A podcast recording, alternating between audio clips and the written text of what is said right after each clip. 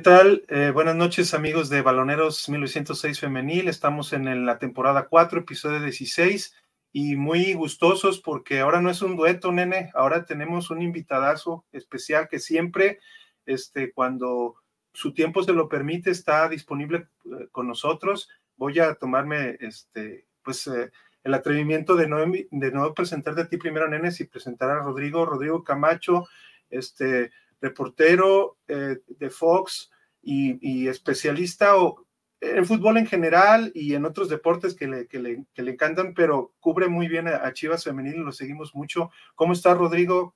Buenas noches. Gracias, Alex. ¿Cómo estás? Qué gusto saludarte, saludar, por supuesto, a, Nene y, y, también a toda la gente que, que nos ve, que nos hace el favor de estar aquí.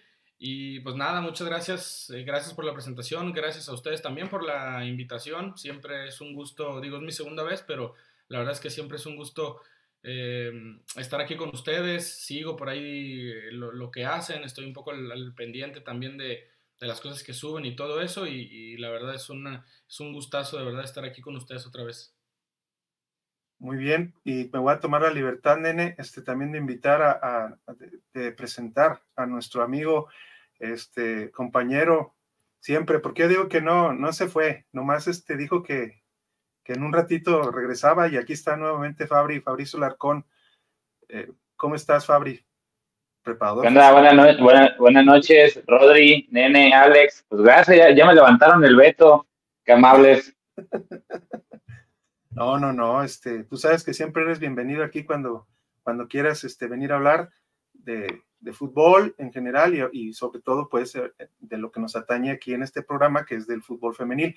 Y bueno, no siendo el, último, eh, dicen que los últimos serán los primeros. Nene, desde Monterrey, Nuevo León, ¿cómo estás? Buenas noches.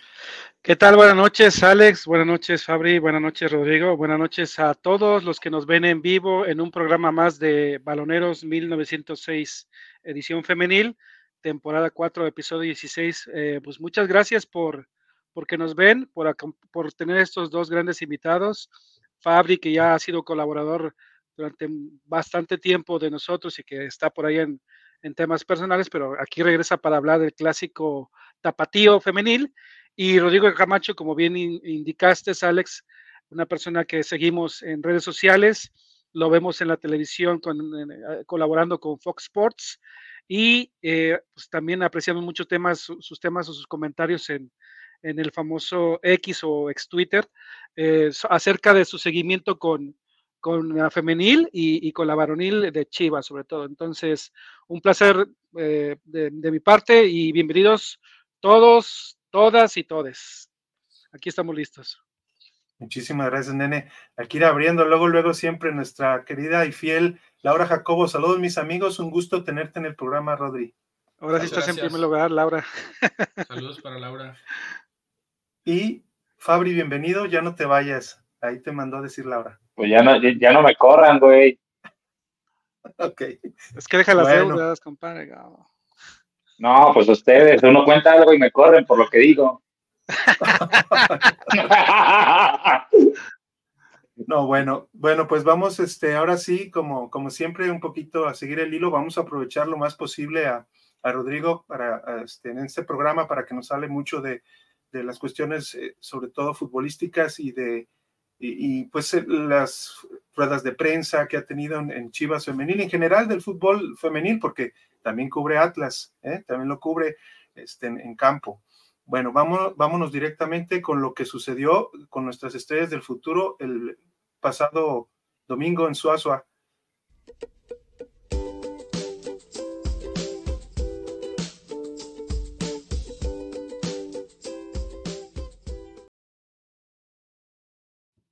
Muy bien, este, bueno, eh, se me pasó un poquito, pero solamente eh, mencionar eh, no lo vamos a hacer ya más veces en el programa, a nuestros patrocinadores que son Mundo Android con su plataforma de Sky Soccer Plus, eh, Tortas Saladas El Zaguán, las mejores tortas de Guadalajara, la Futbolería de League, la tienda para los que amamos el fútbol y los servicios ferreteros GIG, los mejores servicios ferreteros de Guadalajara. Muy bien, este pues el partido eh, que tuvo este eh, nuestra directora técnica Andrea Medrano y todas las jugadoras de sub-19 fue enfrentar a Tigres Femenil, un partido que dijimos la semana pasada que era importante porque era un rival al que se le podía superar para poder estar en los primeros cuatro lugares de su grupo. Desgraciadamente, eh, bueno, agraciadamente no se, no se perdió, este, hubo, fue un partido, pues como siempre se dan estos partidos, sobre todo tanto de local como de visita en, este, en esta ocasión en Suazua, eh, hice una secuencia un poco larga del, partido, pero fueron muchos, Fabri, fueron muchos este, saques de banda. Tú ves que eso sucede mucho en, en estos partidos de la sub-19, que, que, son como muy peleados, tratan, tratan mucho de, de, jugar al despeje. No sé, no sé si te llama la atención, porque el gol fue al minuto prácticamente de, de Tigres femenil por conducto de Victoria Ceseña.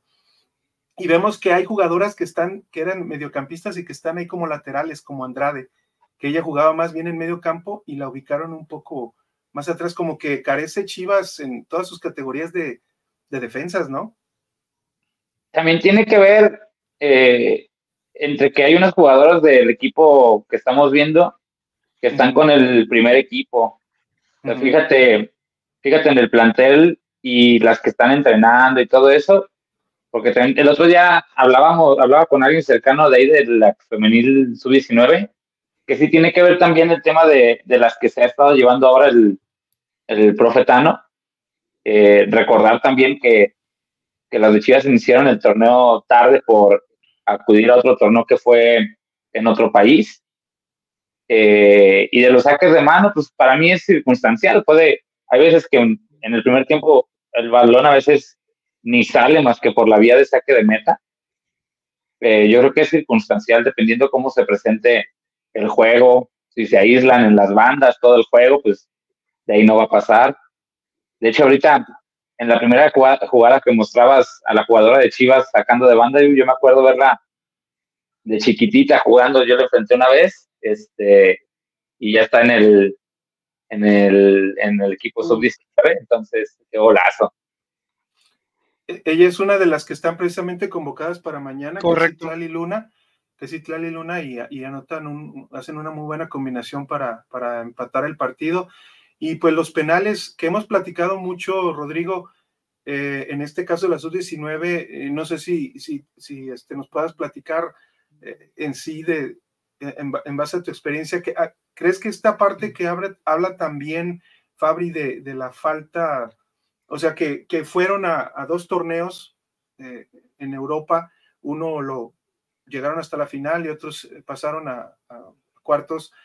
Eh, esta, este falta quizá de, tener más tiempo de entrenamiento, Andrea Medrano, y esta, y esta situación eh, este, que vemos ahora, pues que, no están bien posicionadas en tabla, que siempre se veían en primero y segundo, les haya afectado de alguna manera, y, pero han fallado también desde la temporada pasada mucho los penales.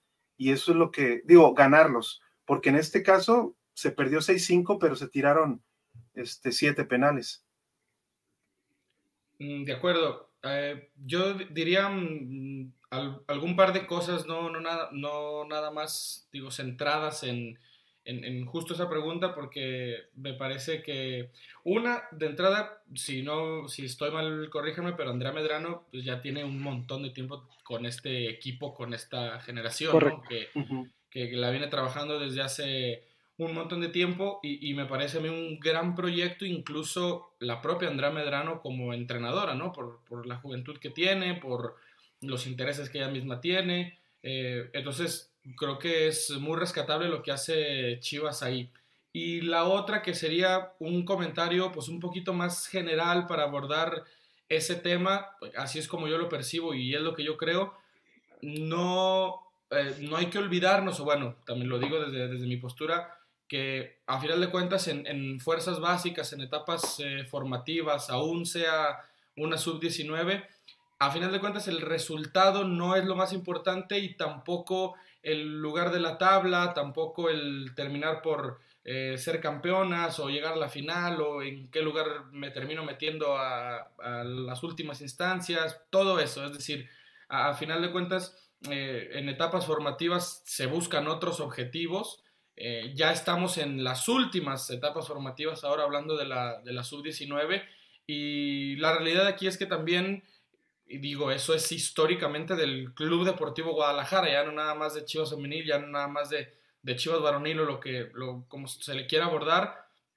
El Guadalajara siempre se ha identificado y se ha asumido como un equipo formador. Entonces, desde esa primicia, también sabemos que el objetivo de todas estas subs, pues no es conseguir campeonatos en esta sub, sino eh, nutrir al equipo de nuevas futbolistas, seguirlas formando y las futbolistas que ya estén listas, pues seguir adelantando procesos, ¿no? Como se le llama, o, actualizar procesos, como ahora también se le quiere decir. Entonces, yo creo que en ese sentido, cuando tú volteas y ves a, a, Kimberly Galicia, a Ivonne González, a Vanessa González, a todas estas futbolistas que ya han tenido minutos, Dana Sandoval, qué decir también de ella, los minutos que han tenido, los buenos minutos que han tenido además con el primer equipo, eh, yo creo que ya es, el, equipo ha cumplido de manera sobresaliente, diría yo. Obviamente ya después entra así en, en, seguir ajustando para tratar de seguir siendo competitivos y seguir buscando esos resultados, pero entiendo yo que no es eh, el objetivo principal, vaya, de una sub-19. Muy bien, muchas gracias. Y nene, bueno, aquí vemos la tabla este, en el grupo 2, que es lo que nos interesa. Guadalajara se encuentra ahorita en octavo lugar con 19 a 3 puntos del tercer lugar, se puede decir. Eh, y se enfrentan a Monterrey el próximo partido, el próximo domingo, allá este, en, eh, ¿cómo se llama ya? El Barrial. De, Barrial, en el Barrial, en el Barrial, precisamente. Eh, ¿Cómo ves, cómo ves este, este, pues el futuro que depara, pues, a a la femenil, tomando en cuenta lo que, lo que bien dice Rodri. Pues como verás, ese es un partido de, coleros de, esta sub. Eh, hay que ver qué, tal le va a Chivas. Yo esperaría que pues ya eh, las chicas ojalá saquen, saquen un excelente resultado y que también se concreten los penales. Eh, me gustaría platicar un poquito más del tema de Rodrigo porque sí me pareció muy interesante el objetivo que tiene Chivas como institución de ser formador. Ciertamente que hemos visto que el, primer equipo femenil tiene, ha tenido refuerzos que ha traído Nelly Simón, pero fíjate, Rodrigo, no sé si estás de acuerdo, eh, hablabas de, Ivonne, hablabas de, de Dana, hablabas de varias jugadoras que han tenido minutos en el primer equipo, pero creo que ha pasado una camada, si me permite, Rodrigo, comentarte, de que ha sido pocos escasos los elementos que esta sub, que ha traído Andrea Medrano desde la sub 15, si mal no recuerdo, que han subido y, por ejemplo, eh, una de ellas se fue a Santos, ¿no? Esta, ¿cómo se llama? Esta... ándale. Eh, eh, siento que como que esa, esa, esa formación de jugadoras como que ha estado un poquito escasa o la calidad ha sido muy filtrada de tal manera que quizás a lo mejor no se han consolidado bien eh, algunas jugadoras de la sub hacia el primer equipo. Entonces, no sé si falte un tema por ahí de darles más oportunidades en el primer equipo o temas de entrenadores que te tocan en el primer equipo y que dicen, no, no, no, este, no voy a permitir esta situación. A mí me gustan, por ejemplo, el, Pato sí típicamente se, se, casaba con sus jugadoras, ¿no? Y ahora en ese caso Tano pues a lo mejor sí, sí tiene mucho más eh, visión, porque tiene esa formación de, impulsar las, las subs, a que ahora sí yo voy a hacer ese, ese, cambio radical y permitir que una, jugadoras de sub las me aporten, me, den y tengo una buena banca o una buena eh, situaciones atrás de mí para que yo voltee y sé quién puede entrar. No sé si eh, mi comentario un poquito te haya, eh, me quiere dar a entender mi punto, ¿no? Sí, más o menos. De hecho, me parece también un poquito irónico, a lo mejor me, eh, o contradictorio también a lo que yo estaba diciendo, pero de hecho Chivas no ha cumplido con el tema de los minutos de menores todavía en esta temporada. Entonces, por ahí también es algo que me ha, me ha llamado la atención. a, final de cuentas, evidentemente que los entrenadores que trabajan en el club pues conocen mejor a estas jugadoras, ¿no? Y después yo creo que también pues hay un montón de factores por los cuales una, una jugadora puede llegar a debutar o no, y ya después está el que se pueda sentar, el que pueda tener más minutos todavía, eh, todo eso. Entonces, en, ese sentido, em, yo creo que obviamente, a ver, es complejo también ya a la hora de llegar a un primer equipo o, cercano en un tema de convocatorias también que haya tantas futbolistas de una, eh, de, una generación, sobre todo cuando... Eh, sobre todo cuando siguen siendo muy jóvenes para empezar y después entra también el tema de, ya es otro universo de jugadoras completamente distintas el tema de, la primera división, ¿no? Y, sobre todo si te pones a pensar en las jugadoras que hay hoy en día en este plantel, si bien no es el plantel eh, más vasto de, la liga, por decirlo de alguna manera, pero eh, pues sí, sí se vuelve otro tipo de competencia, ¿no? Diría yo. Sí, aquí vemos este, la tabla de menores. Precisamente yo creo que Dana Sandoval ayudó mucho en la última convocatoria porque jugó eh, muchos minutos en ambos partidos que tuvo la, la sub la sub 20 y este acumuló 168 y, y quedan por cumplir 106 eh, minutos que, que se ve que, que, los van a tratar de terminar el día de, de mañana viendo la, la, la, cuádruple convocatoria que tiene de, de menores este, Chivas, Chivas primer equipo. Pero, pero sí, este, definitivamente, a, mí lo único que, me, preocupa un poquito es, es este, la cuestión de las defensas, porque yo veo que, ya tienen un, buen rato, ¿no, Fabri? Este, defensas nunca han sobrado en Chivas. Y, por ejemplo, vimos eh, cuando después de que fueron campeonas, eh, ¿recuerdas la, jugadora que se fue, que dejó el equipo para, para estudiar, Dayana? Dayana Madrigal. Y pues, se ve, eh, se ve que, que, han habilitado, por ejemplo, centrales. Han habilitado como centrales. Entre que se lesionó Jackie, la lesión de King, pues también, o sea, en un momento, digo, ahorita ya King ya está convocada de nuevo, pero pues, hubo un momento en el que las dos no estaban, ¿no? Entonces, pues, generalmente, por ejemplo, en la defensa, dependiendo cómo jueguen, casi siempre todos tienen mínimo, mínimo, en los planteles unos tres, unas tres, perdón, para banca y para mandar a tribuna, ¿no? Y aquí les quitaste dos. lo que viene siendo Jackie, lo que viene siendo Kim, pues sí tienes que habilitar y sobre la marcha resolver, porque se te lesionaron este, dos de la, de la misma posición.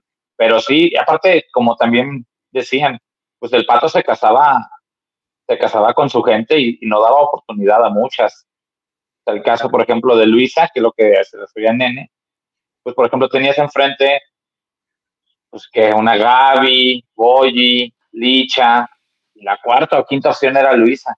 Había veces que ni goleando le daban tantos minutos. Yo creo que lo mejor fue que saliera a tomar minutos. Digo, lamentablemente a Santos le está yendo mal por lo mismo, por tener mucha jugadora joven. Como por ejemplo en Necaxa también tienen muchas subs y ve lo que, lo que pasa. Que no digo que las de Necaxa sean malitas, a lo mejor si las pones en su edad, a todas las que son de, de generación a jugar, probablemente lo hagan muy bien. Y aquí están jugando con, con el tema de la edad y también un poco el tema de la calidad. No sé si en alguno de los este, conferencias de prensa, si, si estuvo Rodrigo, que, precisamente tocó el Tano esa parte de, la, de la juventud o, de la cantidad de minutos que se les debe asignar a las jugadoras. No, creo que eso fue lo que le entendí, porque él, él, él lo cuestionaron un poquito en esa parte de las, las jugadoras de, de, menores, de menor edad, y él, y él decía que también habría que ver bien no solamente la regla de menores, y ver, sino ver bien cómo se puede eh, la estructura ya no digamos solamente de Chivas, que es la que nos interesa, pero todas las demás, de la cantidad de minutos que deberían este, tener las jugadoras, porque el equivalente es a, 10 partidos, 10 partidos con una jugadora por lo menos este, que juegue los 90 minutos. No sé tú qué piensas en este aspecto, Rodrigo. Eh, yo creo que no está mal como iniciativa, al menos como para tener, porque luego imagínate si de por sí, eh, ya con la regla, digo, a Tigres le hace falta como 300 minutos, no sé cuánto, entonces imagínate también de repente esos, eh, me parece que al menos sí incentiva un poco a los clubes a, a, tener considerado ese tema, ¿no? Luego también puede entrar la, otra vertiente o el polo opuesto, si lo quieres ver, de eh, que puedes empezar por adelantar procesos, ¿no? O, quemarlos en este sentido, ¿no? Como a veces les dicen, ¿no? Eh, por ahí el Tano de lo que decía, que al final él tiene como esa vocación de formador por todo lo que hizo en Racing y, lo que ha sido su carrera eh, como tal. Em, él creo que estaba, recordó también, no me acuerdo si fue una pregunta que yo le hice o se lo hizo alguien más, como el tema de los debuts, ¿no? El tema de eh, toda la gente nueva que ha sacado él, las jugadoras que han podido debutar y todo eso. Entonces, yo, eh, que afortunadamente he podido platicar también con él algunas veces, em, sí está contento con el tema de, de, ese proyecto y tener todas estas jugadoras, pero pues también está la parte de, tener cuidado ¿no? con estas jugadoras, de llevarlas poco a poco, de, tener un, un poquito de calma, de que sigan aprendiendo todavía sobre la marcha, no nada más. Eh, mm, eso lo han dicho mucho en el club, ¿no? no es debutar por debutar y no es dar oportunidades nada más por darlas, ¿no? sino que, que tengan un sentido y además con lo complejo que es el deporte como tal, bueno, que, que haya eh, un poco más de trasfondo. Entonces yo creo que hay que saber convivir con esa regla, que, no se vuelva tampoco algo que te condicione la manera en la que compites, pero que tampoco sea un pretexto para que te olvides de, poder ser un club formador también. Exacto. Bueno, aquí nomás déjame pasar algunos eh, comentarios. Aquí dice Eric LP, dice Rodri, se te estañó contra León. ¿Contra León no estuviste? Muchas gracias. No estuve. Lo que pasa es que ya había, ya había pedido eh, esa semana en el trabajo, ya la había pedido y estaba pidiendo yo también que no cayera el gol 100 de Licha en un partido en el que no estaba, pero al final de cuentas, bueno, tuvo que caer y, y sí me lo perdí, me, sí me, me pesó perderme ese, ese, partido, pero bueno, a veces así pasa, ¿no? ¿Me permite leer los comentarios? Sí, no, no. Cocabet, hola, hola muchachos, saludos a Cocabet, que también es fiel seguidor de aquí del, programa. RM Robert, buenas noches, saludos RM. EDLP, también Cami se lesionó y ya tenía minutos. Es correcto. Sí, es que son los imponderables, ¿no? Son los imponderables, pero bueno. por ejemplo, Valentina, que también se fue a estudiar. Exacto, Y era de una defensa natural. Ella, ella precisamente la, bueno, ahí sí no sé, no estoy seguro si le llamaron, le llamaron precisamente por la lesión de Anakami o fue, o fue más, no, pues la lesión de Anakami fue en, fue en marzo, ¿no? Pero yo creo que sí la subieron precisamente por ante la falta pues de, completar esa defensa, porque de lo que yo recuerdo, Michelle González este, llegó, viene procedente de Grupo Pachuca, y ella jugaba como contención o como líbero, como ahora aparentemente diario que inician los partidos, a mí me confunde eso, también me gustaría preguntarle a Rodrigo, que Cassandra la vemos, no la vemos como central, pero la vemos ahí como líbero, no sé, un poquito a la par con Dani Delgado o atrás de ella, y luego la vemos un poco como central, que, creo que en alguna ocasión este, sí lo comentaste, ¿no, Rodrigo? Esa función.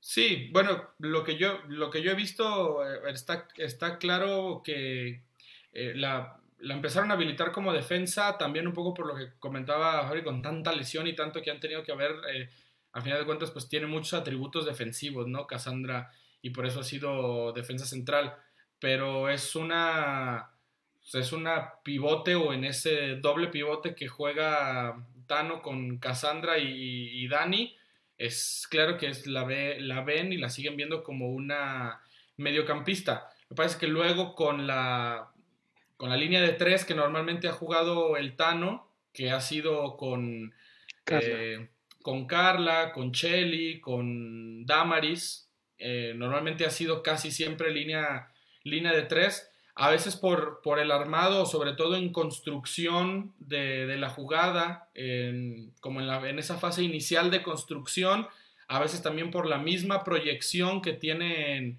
tanto Damaris como Chelly, dependiendo del costado en el que se esté cargando el juego, pues optan por darle un poco más de proyección a esa, a esa tercer central para que se convierta como en esa especie de lateral que era en línea de cuatro, tenga un poquito más de, de, proyección hacia adelante y Cassandra sea la que compense en esa línea que se quedaría pues, básicamente con dos defensoras, ¿no? Entonces, de repente ahí es lo que hace Cassandra, compensa un poco en la línea defensiva, a veces se mete también entre algunas de las dos centrales para iniciar con esa fase de, de construcción, pero es 100% una mediocampista, al menos así la concibe eh, Spinelli. Ya luego también pues el sistema como tal de, del Tano es bastante flexible como para, para, para dar bastantes roles, ¿no? Entonces, eh, eso es lo que yo he visto pues hasta, hasta este momento.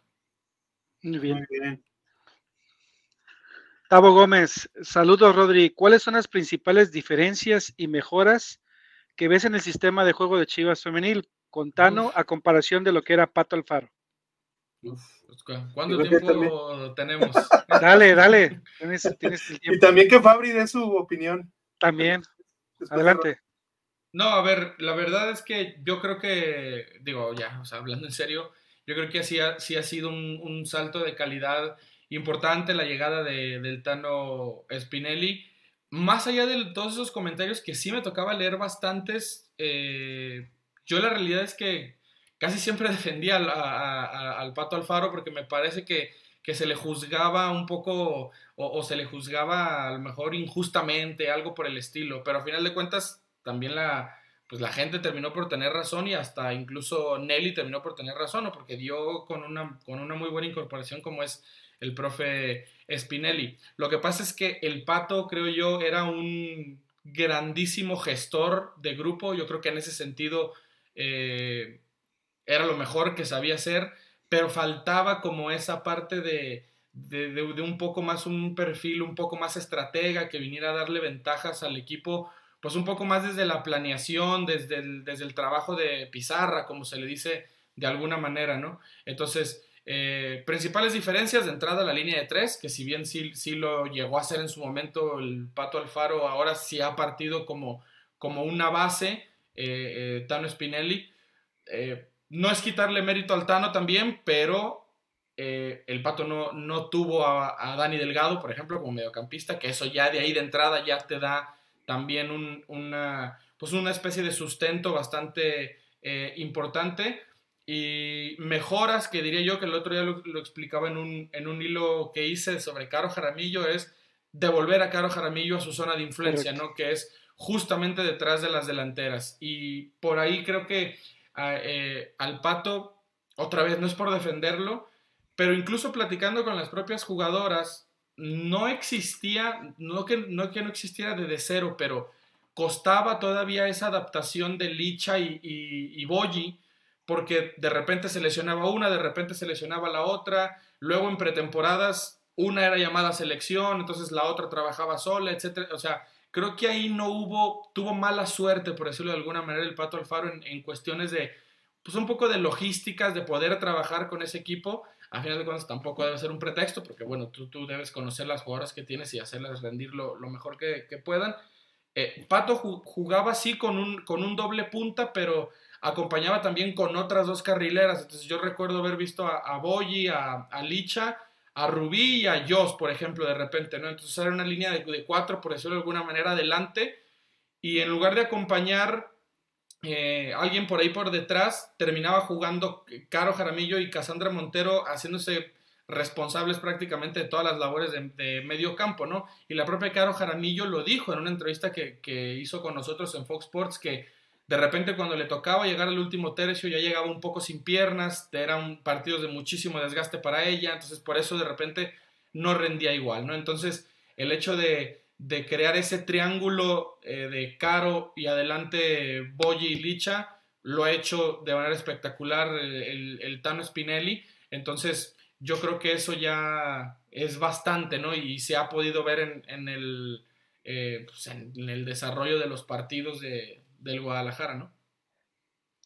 Fabri, ¿algún comentario que tengas tú al respecto de comparación, comparativo? o que sepas. pienso que, tú quieres chisme, güey. Este, pienso similar a lo que dice Rodri. Eh, por ejemplo, a mí algo que me gusta, el rol de Cassandra, como también aquí mencionaba Rodri, es sobre todo en esa parte, cuando Chivas sale jugando, que se tira casa atrás, porque eso también libera a gente arriba, porque generalmente los equipos salen contra Chivas a presionar. Entonces, de tener tus cinco y en amplitud a los laterales y a la contención la bajas, por ende los rivales también caen en el error de que sigan a Cassandra, ¿no? Entonces se libera un espacio a la altura de la otra media que comentaron, la refuerza, que se me olvidó el nombre. Dani Delgado. Y Caro o Boyi, porque también recuerden que con Boyi siempre eh, tienen la super opción de jugar en largo, porque Boyi le avientas un refri y te va a regresar un balón. Es yo creo que del equipo la que mejor juega de espaldas. Entonces, esa, esa parte me gusta. Eh, que, no sean, que no sea tan cuadrado en el aspecto de que puede modificar sobre el juego y no casarse sobre el mismo planteamiento. Y yo le veo más proposición al equipo con, con el Tano que con el Pato. Con el Pato había veces que hasta pues, era tirarse atrás. Y a veces le salía y a veces no. Pero veo más propositivo al Tano que, que al Pato. Muy bien. Eddie LP, Dana Sandoval tiene aires de Montserrat, Montserrat Salívar. Saldívar. extremo de, también sub de, de la América.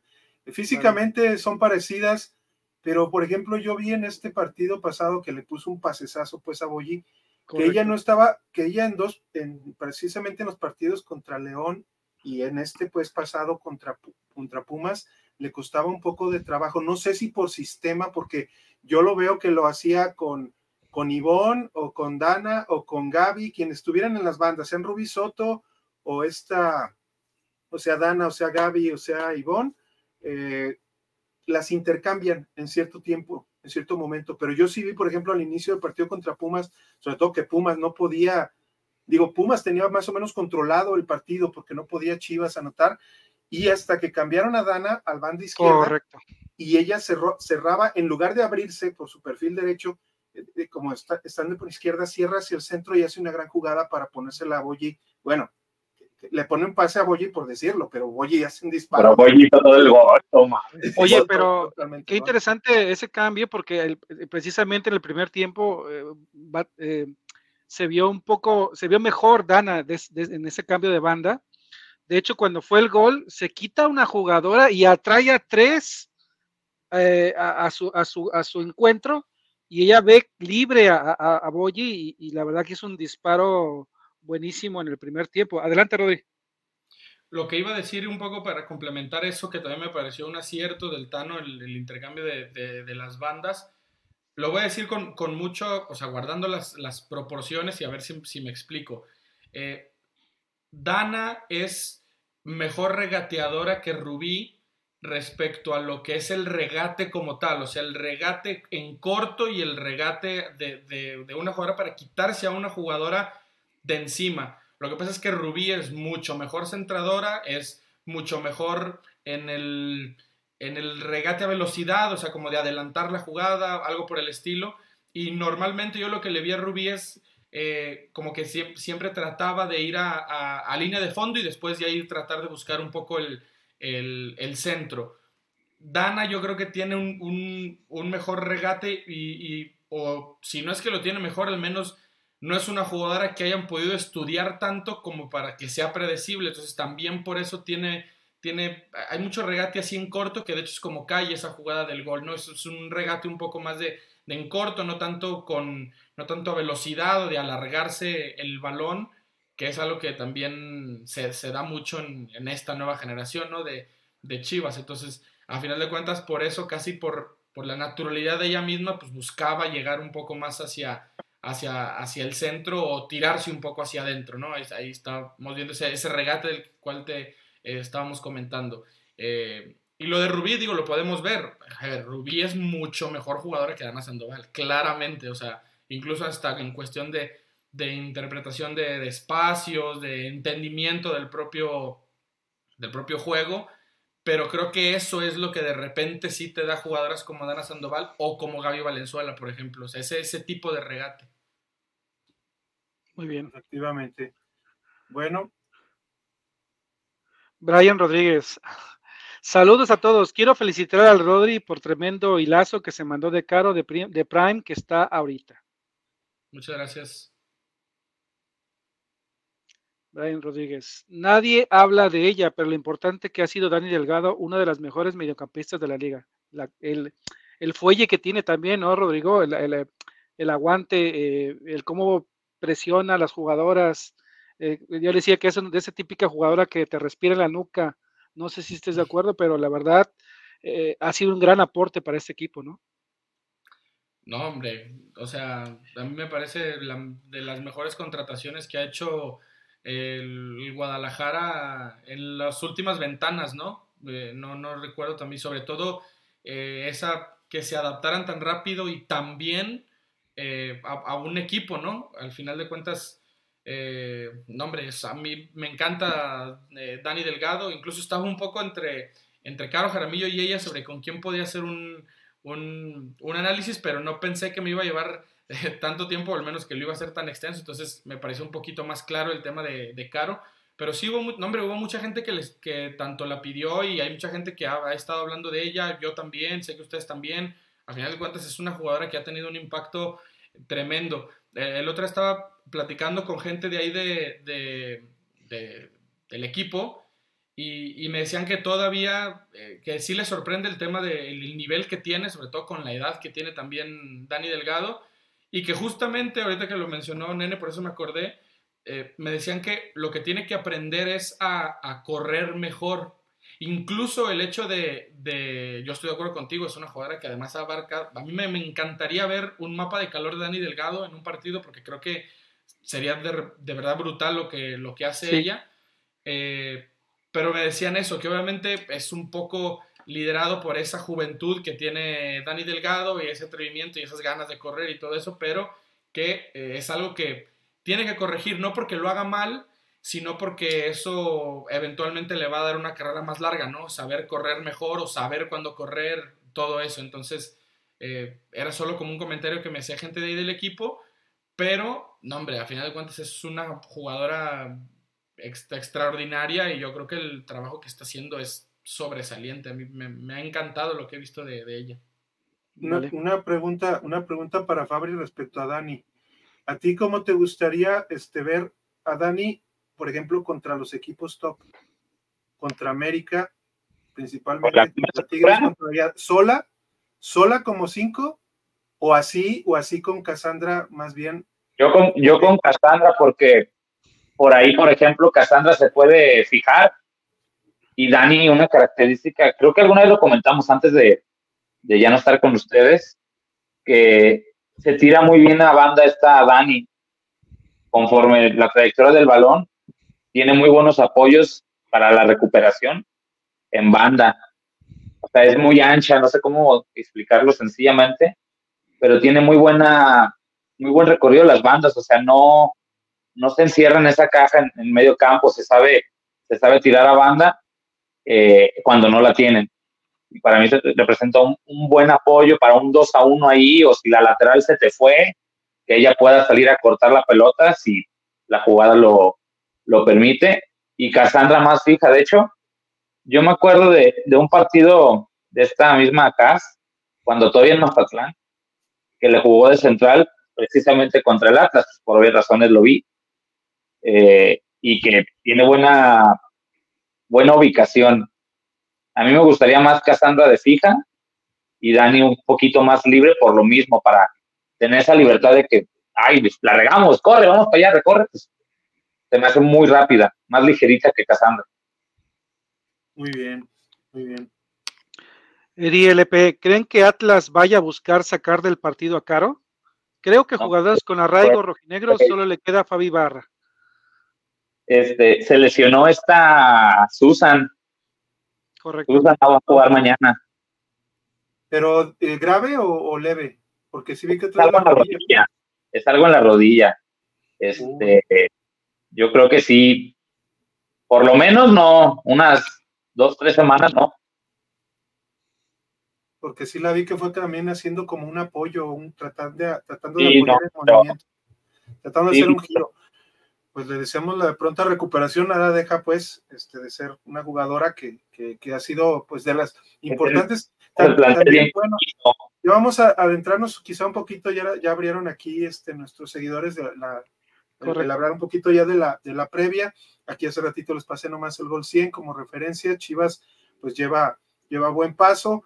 pero este, también me gustaría preguntarle a, Rodrigo en este caso, eh, la dificultad que tiene eh, Chivas en esta, en, esta final de temporada y, principio de liguilla, ¿tú crees que sea el enfrentar nuevamente a Tuzas, que es uno de los equipos que anota pues mucha buena cantidad de goles, que ha traído una jugadora como Chinchilla, que, que la verdad ha revolucionado esa banda izquierda con Marta, con Charlene, con Jenny. Jenny, este, y sin dejar a Nieto, a Nieto, que es una 5 también buenísima, pero que la verdad en defensa aquí, aquí pues hasta Fabri no me dejará mentir, Yaneli Farías, Dios mío, este, creo que le acompaña más fama que nada, digo, ha mejorado en algunos aspectos, pero, pero es, pero, pero sí en defensa, este, batalla. Eh, ah, batallan un poquito, sobre todo la adaptación de la, de la nueva jugadora que trajeron también. Eh, pero tú, tú qué ves en este, este final de temporada para, Chivas femenil, bueno, enfrentar a un equipo como Atlas que, bueno, vemos, vemos que, ha, tenido, ellos, ellas sí han tenido que subir eh, por fuerzas a jugadoras sub-18, sub-19, perdón, para poder, para poder conformar un buen equipo y, y qué esperas pues de, de, estos dos juegos que yo creo que van a ser muy dispares y que tienen que preparar muy bien Chivas para, para ver, porque creo que también ese partido contra Tuzas puede definir si las mismas Chivas quieren que enfrentar a Tuzas, porque creo que ahí Tijuana está un poquito a un punto y puede, puede ubicarse. Tijuana ya, ya calificó, ¿no? Sí, sí. Pero ¿cómo ves esta, esta parte? Según yo, el Guadalajara ganando ya no lo mueve nadie del tercer lugar, ¿no? Creo, ya no, no, no, lo, no lo va a mover nadie. Eh, digo, en ese sentido no me parece Chivas que sea un, equipo, no sé cómo decirlo, como que le tenga miedo a nadie, ni, ni, que, ni que le vaya a sacar la vuelta probablemente a Tuzas o algo por el estilo. Ese es, obviamente, lo que digo claramente es una, una percepción personal de lo que yo he visto, de lo que yo he, creído. Eh, creo que a Chivas contra estos equipos, todo por ejemplo, como dicen, contra América, contra. Básicamente esos cuatro: contra América, contra las Regias y contra Tuzas. Eh, ya tiene otra especie de preocupación que es el, tema de la calidad individual, ¿no? De los duelos individuales y, de cómo la calidad también ahí ya se convierte en un factor, porque a ellas les pasa al revés cuando enfrentan al resto de los equipos de la liga, ¿no? Normalmente esas individualidades también son las que le dan mucho al Guadalajara y para muestra el gol de Boyi, por ejemplo, contra Pumas, ¿no? Que estaba haciendo un partido de cierta manera complicado, sin alguna opción clara y al final de cuentas Boyi abre un poco el partido, ¿no? Lo dijo el propio Tano Spinelli. Pero por otro lado, eh, el clásico que me parece el, el partido donde realmente en algún momento se vio claramente superado Chivas, eh, Creo yo también que le termina de, pasar un poco por un tema de fondo de plantel, por, por un tema de, plantillas, porque pues Villacampa voltea y tiene eh, la mitad de la selección mexicana en la banca y, el Tano voltea y tiene a las mejores de la sub-19, ¿no? Con todo respeto lo digo, son, son planteles y equipos distintos, ¿no? Con proyectos distintos también. Entonces, eh, salvo esa parte del partido contra América, que además el que además Chivas lo iba ganando y lo puede haber ido ganando hasta por más goles, por lo que fue el primer tiempo. Eh, pero sí le crearon muchas jugadas eh, de peligro, ya se había salvado el equipo. Eh, ese es el único partido en el que digo, bueno, de ahí supongo que el Tano tendrá que aprender, ¿no? Para mí, Chivas fue claramente superior a Tigres y muy superior a Rayadas, pero claramente superior a Rayadas. Entonces, en, en ese tema, a mí ya me dice que también hay un avance en ese sentido, ¿no? Además recordemos que el partido contra Tigres se dio pronto en la temporada y fue, no quiero decir mala suerte porque al final de cuentas pudiste haber metido más goles, pudiste haber defendido mejor, pero empata el partido con dos goles prácticamente idénticos en tiro de esquina. Es decir, yo creo que claramente Chivas había sido superior. Entonces, me parece que Pachuca es otra, otra prueba para añadirle a, este, a esta bolsa de partidos, ¿no? En donde quizás sí te terminaron superando en uno, pero en los otros dos competiste bastante bien. Entonces yo creo que al final de cuentas se convierte en eso, ¿no? En saber competir y creo que eso lo ha hecho el Tano a la perfección. Y de hecho, sí, yo no pensé que lo íbamos a hablar, pero tengo muchas ganas de ver ese partido contra Pachuca, porque al final Pachuca ha venido de, menos a más, eh, a final de cuentas ya llegaron ahora sí todas las jugadoras, etcétera, etcétera. Y, el Guadalajara es un equipo que ha mantenido de cierta manera su nivel, ¿no? Creo que contra Atlas sí va a ser un partido bastante diferente. Si quieren, ahorita entramos en, eso, pero yo creo que el Guadalajara está más que preparado para afrontar este, este, este cierre de torneo. Fabri, ¿tú qué piensas de, Tano en este aspecto?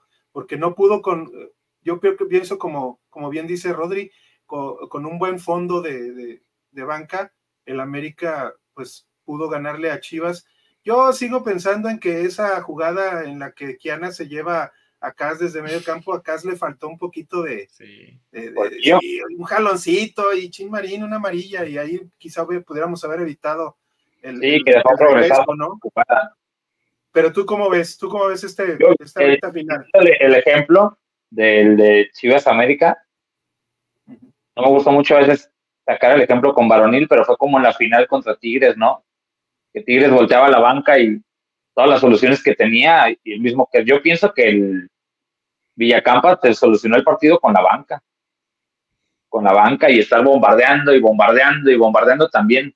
Chivas no, lo, no lograba ganar ese duelo en banda y no permitir el centro, y no permitir el centro y fue una constante de y centro, y centro, y centro, y centro, y pues una va a caer.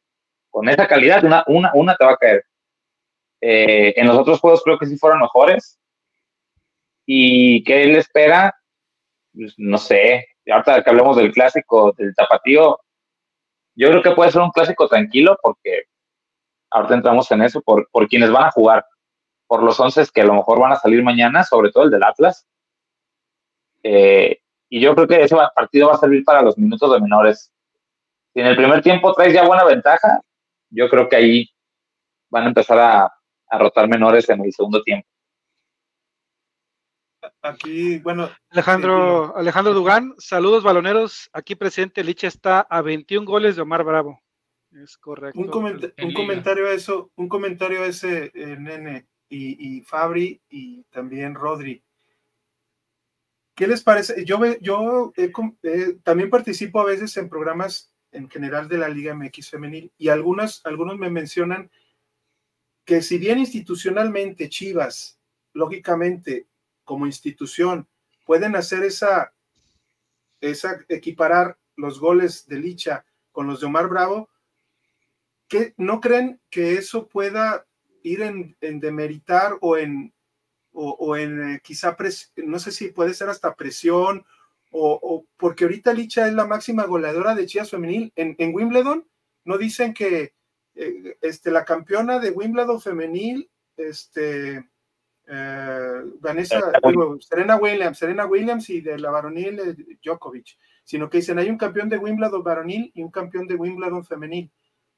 ¿Qué tanto, qué tanto puede ser para el futuro, sobre todo de, de, la Liga MX femenil, el estar tanto equiparar, equiparar cosas? Porque veo que sí hay, por ejemplo, a mí algo que no me gusta mucho ver en el estadio, y lo confieso porque a mí nunca me han gustado las barras, las barras argentinizadas sobre todo, que, hicieran, por ejemplo, en el, en, el, en el Pumas Chivas, ¿en dónde están? ¿En dónde están esas que nos iban a ganar? O sea, este tipo de, de, de, cosas que se están yendo un poquito de, la varonil a la femenil, y esa, no sé si esas comparaciones también de los goles de Bravo, pues Bravo, Bravo su historia, se tardó 10 años en hacerlo, y Licha lo está haciendo solamente en dos. Qué buena desventaja, ¿no? Porque el fútbol varonil tiene 100 años. o más, tiene más de 100 años, y la femenil van haciendo. Se me hace muy importante comparativa, ¿no? Como la estás mencionando tú, o el tiempo que tiene. Y ya no se diga de profesional. O sea, la femenil de profesional tiene lo que es la creación de la liga. Antes no había profesional, profesionalidad en la preparación de las jugadoras. La que no se preparaba en la universidad era en la selección y tan tan. Y la varonil, pues, tiene la preparación desde la escuelita de fútbol, güey. O sea, el güey, el Brígido, por ejemplo, él viene desde el proceso, desde chiquito, desde escuela de fútbol. Y hay chavas que no jugaron hasta que alguien las vio jugar por ahí en el parque, ya vente a Selección Jalisco, bla, bla, bla, o en tu colegio, qué sé yo. Y, y tan, tan. Entonces, pues no traen esa preparación todavía, muchas. Las que están subiendo como el proceso de André Medrano y todas esas subs, ya por lo menos traen un proceso, si iniciaron bien, de tres, cuatro años, y ya se va a ver mucha diferencia. El caso que mencionaba ahorita Rodrigo de esta jugadora con el regate en corto y que se elimina a alguien, ya son detallitos que a lo mejor una más grande, caso como Rubí, a lo mejor le puede costar un poco más porque ella ya trae cierto tiempo y la, la joven trae formación desde chiquita, no es, no es lo mismo. Y el ejemplo de los goles, pues se me hace igual porque la varonil de por sí tiene pocos goleadores históricos de ese nivel, con todo y ese tiempo. Y esta liga femenil va creciendo. O sea, yo no dudo que en 30 años suba la cuota de goles de jugadoras de Chivas por lo joven que es la liga, ¿no? Tú, Rodrigo, ¿qué, qué, opinión te merece? En general también como la liga, ¿eh? Porque, por ejemplo, vemos esta competencia que, que la verdad yo creo que en un futuro no va a ser tanto la de, eh, ay, se me olvidó, este, Deciré, Deciré con Katy, porque Deciré prácticamente ya sabemos que tiene menos tiempo por, por jugar fútbol. Katy la va, va, va, a superar, va quizá pelear un poco con Licha, pero luego Licha va a llegar su momento y va a seguir Katy y van a seguir, por ejemplo, eh, Alison González eh, y otras jugadoras. Pero ¿qué, ¿qué, te llamas, no te llama la atención un poco esta, que institucionalmente lo quieran, quieran comparar el logro de Bravo? Yo creo que ahorita más bien es seguir contando los goles de Licha, ¿no? en mi... Pero um, no me queda muy claro, o sea, el tema de como de la pregunta como tal, no me queda claro cuál es el dilema. O sea, que, no, que algunos dicen que, que no hay que mezclarlo. Que, que, que, ven un problema en eso, porque hay, hay, hay cierto sector de, de, la Liga MX femenil que no les gusta mucho que, se compare lo que es la varonil con la femenil.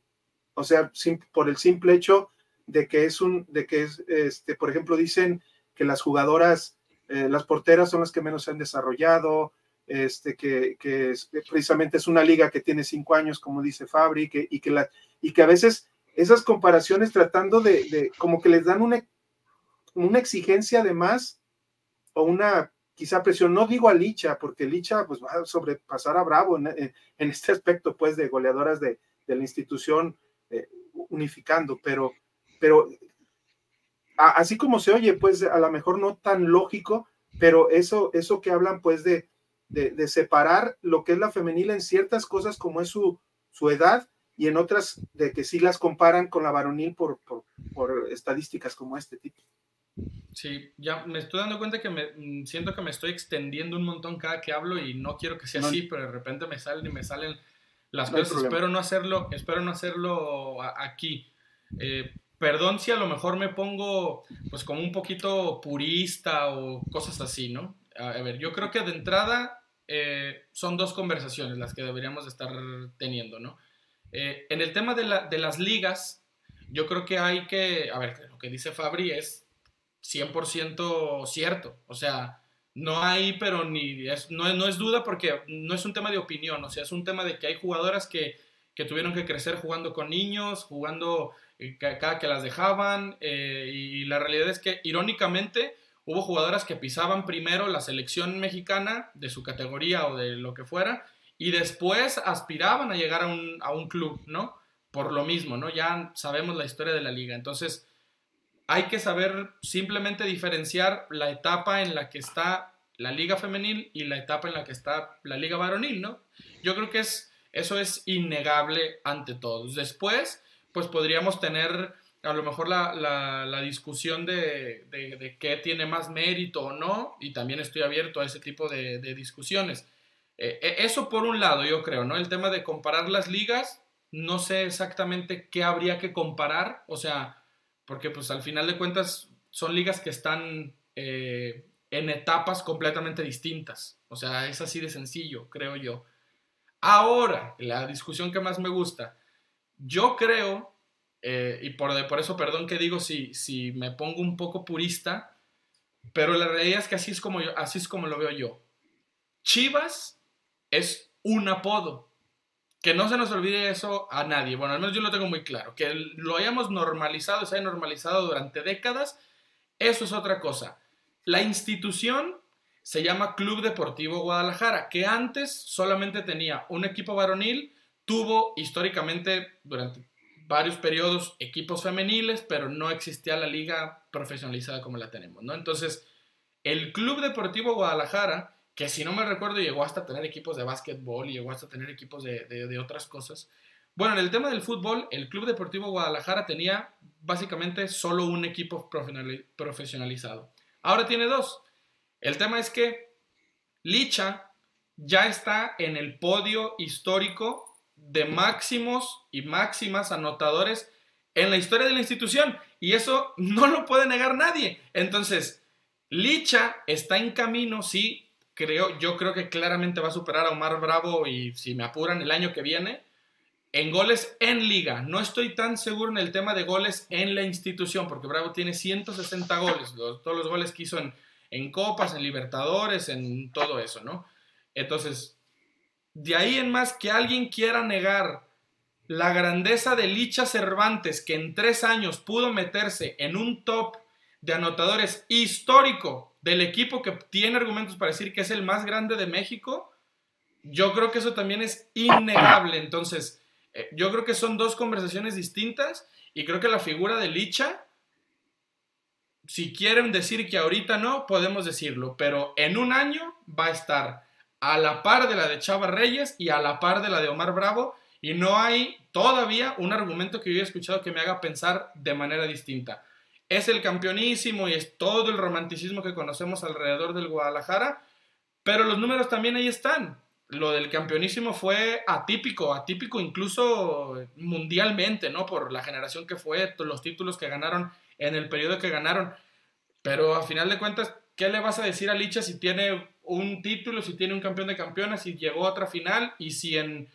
Ahora decimos tres años, pero con el tiempo que se ha perdido por lesión, básicamente en dos años, dos años y medio, Licha ha metido más de 100 goles. Yo quiero saber quién, o sea, quién lo ha hecho. Entonces, en ese sentido, pues yo creo que tenemos, tendríamos que tener dos conversaciones porque Licha es una figura histórica de la institución. Después podemos separar las ligas y reconocer el, el nivel de cada una de ellas y la actualidad que vive en cada una de ellas, pero la figura de Licha está a la altura de quien me digan. O sea, el hecho de que tú llegues y en dos años y medio te metas, tres, a un podio histórico de, goleadores, o sea, es que ya me parece innegable. te vengan con títulos o sin títulos. Eso creo yo. Muy bien, muy bien. Este, nene, a ver unas. Sí, aquí Alejandro Dugán. ¿Habrá jugadoras de Chivas para Panamericano y quiénes serían? ¿Sabes algo, Rodrigo? Eh, prefiero esperarme para no, decir. Seguramente Fabri también sabrá si él quiere animarse a decir nombres. Adelante. ¿Caro? Pues es que ya lo hicieron público, por ahí dos, tres personas. Pero serán un par. No está difícil. Según yo, son dos. Pues ahí, ahí, ahí este, hay que, yo, yo he visto pues que comúnmente han hablado a Caro, eh, Licha su, a su, suplió una vez a, Diana Ordóñez, Este, y se le dio oportunidad también ya como lateral derecha a, a Cheli, entonces por ahí, por ahí va quizá este, esas dos. Van, a, van esas dos. Alejandro Delgado Bramasco, saludos a todos, Rodri, Blanca Félix ya ganó la titularidad sobre Wendy. Gracias. Es una pregunta. ¿Qué opinas de ese tema tan polémico? Bueno, desde un punto de vista aficionado, Rodrigo, y yo creo que lo has visto en las redes sociales, es que quiero a Wendy Toledo, es que yo, ¿por qué no le dan la oportunidad a Wendy Toledo? Y ahí Blanca, ahí ha estado, ahí ha estado de titular. ¿Tú qué opinas de esta situación? Mm, bueno, de entrada para responder a la pregunta, yo diría que nunca la perdió. O sea, la titularidad como tal nunca la perdió. Entonces, eh, lo que yo creo, a final de cuentas, es que, eh, a ver, Wendy llega también porque hay que recordar que Blanca tiene cierto historial de lesiones también, ¿no? O sea, Blanca Félix ya ha tenido algunas lesiones y, con ese contexto, por decirlo de alguna manera, Celeste se había, también estaba pues un poco en duda y luego le terminaron pasando todas estas lesiones eh, terribles. Eh, y un poco ese es el contexto de la llegada de Wendy Toledo, que a mí me parece muy valioso y muy válido que hayan querido apostar también por tener profundidad en esa posición, ¿no? Porque, a ver, si hubiera lesionado Blanca Félix en la jornada 4 y luego qué hubiéramos dicho, ¿no? De Nelly, ¿por qué no previó eso? Si Celeste estaba lesionada, ¿por qué no ir por una portera? Si sabes que, etcétera, etcétera, ¿no? Entonces, a mí me parece muy bien. Creo que Blanca, a pesar de la edad que tiene, porque no es una edad en donde normalmente muestres tantas mejorías, yo creo que Blanca ha mejorado en un montón de cosas. Lo que yo creo es, y todavía lo pienso, que la mejor portera del equipo sigue siendo Celeste Espino. Eso lo sigo creyendo yo. En la medida que mejore o se termine de recuperar, ya será cuestión de, de, Tano Spinelli, pero por el biotipo que tiene, por el físico que tiene, eh, por lo que ya se anima a hacer, por lo que ya hemos visto y por todo lo que puede mejorar, yo ya lo había dicho, mi Celeste me parece un prospecto no nada más para Chivas, sino para, selección. Para la selección. Muy bien. Y no estás de acuerdo, perdón, un más, no estás de acuerdo que, por ejemplo, precisamente la llegada de Wendy hizo que Blanca, ah, caray, viene, viene competencia. No, claro, no, claro. a lo mejor estaba en su zona de confort y, y, la, y la sintió la presión y vamos, tengo que levantar. A, mí me, a mí me consta, digo, no tengo yo que defender a nadie ni por qué hablar bien de nadie, pero a mí me consta que, que o eso es lo que yo sé, ¿no? Al final, eh, que Blanca es una excelente profesional. O sea, en tema de, de, sentirse relajada, no digo que le haya pasado como, por decirlo de alguna manera, de manera consciente de ella decir, pero puede pasar. O sea, al final de cuentas, claro que te, claro que te, te invita a ser mejor el tema de tener competencia y sobre todo tan buena competencia, ¿no? Porque bueno, Toledo es muy buena portera también. Entonces, eso indudablemente que también te sirve para eso. O sea, en tratar de reducir el margen de error, eh, saber que, que, puede no estar segura 100% de titularidad, yo creo que sí lo está, pero Tano yo creo que ha hecho muy bien en, darle oportunidad también a Wendy de jugar. Eh, quizás han sido partidos de bajo perfil, por decirlo de alguna manera, pero a final de cuentas es como, es como un tipo enviar un mensaje de decir, a ver, pues si estás aquí en el equipo, pues a ver, también tú enséñame qué tienes, eh, darle la oportunidad de mostrarse. Entonces, yo creo que sí, yo creo que fue un, fue un buen movimiento para, para todas las, causas. Gracias. Fabri, este, aquí Silvia Velázquez este, dice, hola, profe Fabricio, soy Miguel. Yo creo que agarró la cuenta de su mamá. ¿Uno de tus alumnos o qué? Eh, saludos, saludos, Miguel. El famoso Mikey. Vale. Alejandro Delgado Bramasco.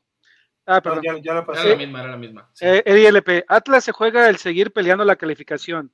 Tiene que ganar. Ya está, fuera. ya está fuera, ¿no? No, ya no, ya no. Automáticamente.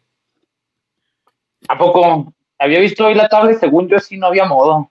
No, pero a ver, no está fuera matemáticamente porque todavía, o sea, Atlas puede ganar los dos, pero es una combinación, mm. es como, sacarse es como sacarse la lotería, o sea, de entrada Juárez empatando uno de los últimos dos ya lo deja fuera, y si no es Juárez, otros de los equipos que vienen atrás, ganando uno de estos últimos dos, también las dejan fuera. Entonces, prácticamente necesitan ganar. Atlas necesita. Pero, Atlas ¿no se enfrentaban entre todos? Hay un enfrentamiento por ahí que podría, creo yo, darse con un empate. Y por eso Atlas todavía puede aspirar, según tenía entendido, porque además también en el equipo me lo dijeron el otro en el día de medios. Pero a ver, literalmente Atlas necesita ganar los dos que le quedan y necesita que pierdan Cruz Azul, Querétaro, Pumas, León, Juárez, eh, los Lakers, Filadelfia y, los Cowboys también, o sea. No, le des pues, esperanzas, no le des esperanza, Rodrigo. No, güey, yo estoy consciente desde, la jornada 1, no, yo ya sabía. Es un decir. Pero tengo que defender a Roberto, ¿eh? La, la neta, yo sí quisiera hablar bien de Roberto porque si bien el inicio fue bastante complicado, pero una vez que agarró su once, para mí el equipo, si bien obviamente no te da para ir a competir al top 5, pero mejoró muchísimo, muchísimo, muchísimo por ahí de la jornada que será 5. Yo ya vi, yo ya vi un, Atlas mejor, mejor posicionado, ya no le hacían tanto daño las pérdidas de pelota, no te metían gol tan fácil. Eh, y agarró su once. Y si tú te fijas, las últimas alineaciones, salvo una o dos, y después las incorporaciones, son, son las mismitas, son las mismitas y con lesiones, con lesiones, porque Eli se lesionó el cruzado, la incorporación de las... Ya te perdimos. No, ya no te escuchamos, estimado Fabri. Yo creo que es la pila de tu, la pila de tu inalámbrico. Pero bueno, ahorita mientras recuperamos, este, bueno, aquí. Ah, perdón, Alex. Antes de leer ese, comentario, algo que quería yo también agregar a lo que estaba diciendo Fabri. Digo, yo tampoco tengo por qué venir aquí a defender a Roberto Medina, pero el otro día en un partido justamente de Atlas lo estaba lo estábamos comentando en la transmisión y yo les decía un poco eso, ¿no? Lo que dice Fabri, a ver, de entrada salieron, salieron varias jugadoras ¿no? de, la, institución. Eso ya para empezar. Eh, el proyecto que tiene como tal el equipo, que es, es lo que iba a decir yo cuando ya entráramos aquí, pero lo, voy a decir de una vez. El proyecto de Atlas y de Chivas son proyectos similares, pero que están en etapas distintas. O sea, a final de cuentas, los dos, los dos equipos quieren eh, traer jugadoras de fuerzas básicas, etcétera. Eh, Atlas ha tenido que forzar un poco más la inclusión de muchas menores menores entre comillas, o decir de todas estas jugadoras que vienen, eh, por un tema de salidas de jugadoras, por un tema de lesiones, como bien lo dice Fabri. Eh, hubo jugadoras que llegaron hace un mes, por decirlo de alguna manera, o sea, hubo llegadas tardías también de incorporaciones, porque se atravesó además el Mundial, con jugadoras que estaban en, Costa Rica, por ejemplo. Eh, te digo, no, no tengo yo que venir a tratar de defender a Roberto Medina, pero creo que ha sido una temporada pues un poco atropellada en ese sentido, ¿no? También con, poca fortuna en el tema de, la planeación, de logística, de cómo se han dado muchas cosas, ¿no? Entonces, y aún con lo poco que ha tenido, se le han ido lesionando también estas jugadoras, que ahora el tema, por ejemplo, de Susa, el tema de Valeria Razo, ¿no? Que también había sido muy importante para él en el inicio y también ya eh, sufrió una lesión muy importante, entonces yo creo que hay que darle tiempo de, de trabajar y yo también estoy muy de acuerdo con eso de el tema de, estos últimos Atlas. Yo me iba a ir un poquito más, todavía más tarde, eh, pero estoy de acuerdo. O sea, yo creo que el Atlas es. Eh, el Atlas eh, de hoy, por ejemplo, es un Atlas muy distinto al de las primeras, incluso yo iba a decir cinco jornadas. Es un Atlas muy distinto, es, ha mejorado bastante el equipo. Entonces, hay que darle tiempo también a Roberto Medina a ver qué puede hacer con ese Atlas, ¿no? Sí, porque luego también al inicio de temporada, pues se le lesionaba Paola García, la que era tu centro delantera. Eh, jugando con Maritza Maldonado de lateral, que no es que la esté haciendo menos, pero Maritza Maldonado tiene de lateral lo que yo de astronauta y le han enseñado por las mismas necesidades de las lesiones. Ro Hernández también inició el torneo lesionada y por ahí este, no estaba jugando mucho. Entonces, yo creo que Roberto Medina ha sacado agua de las piedras, literal, o sea, ha hecho mucho, para mí ha hecho lo último, mucho con, con poco. Eso de las incorporaciones de los mundialistas que lo vimos en todos los equipos, por ejemplo, una rápida que ya saben, la de San Luis, Rudy Carter llegó hace cuatro fechas, hace tres fechas, o sea, y con todo eso le ha tocado batallar a Roberto, y ahí se vio para mí lo que es Roberto Medina. O sea, ahora que llegó Roberto, dije, sí, es una muy buena incorporación en, en, la cara, para ver qué tal el material humano por todas las bajas y todo eso. Y ya se ve lo, lo típico que dice en la mano Roberto, pero se ve bien. Ojalá le trajeran un par más para que pudiera apuntar. Pero de entrada, lo veo bien. No creo que ganen mañana, también no voy a mentir, no creo que vayan a ganar, pero sí veo mejor el plantel hoy que lo que podíamos ver incluso en el proceso anterior.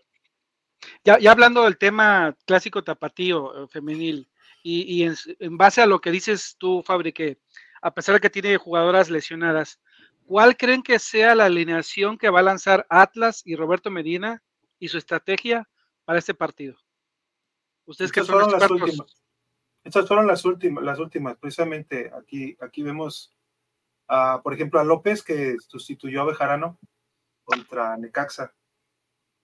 Eh, pero no sé, y, también están utilizando a la tercera arquero, creo, ¿no, Fabri? Es que cuando llega Roberto, yo tengo entendido que ya estaba visto lo de la portera. Por obvias razones, la número uno, Gaby, está fuera por su embarazo. Este, y tenían una segunda portera.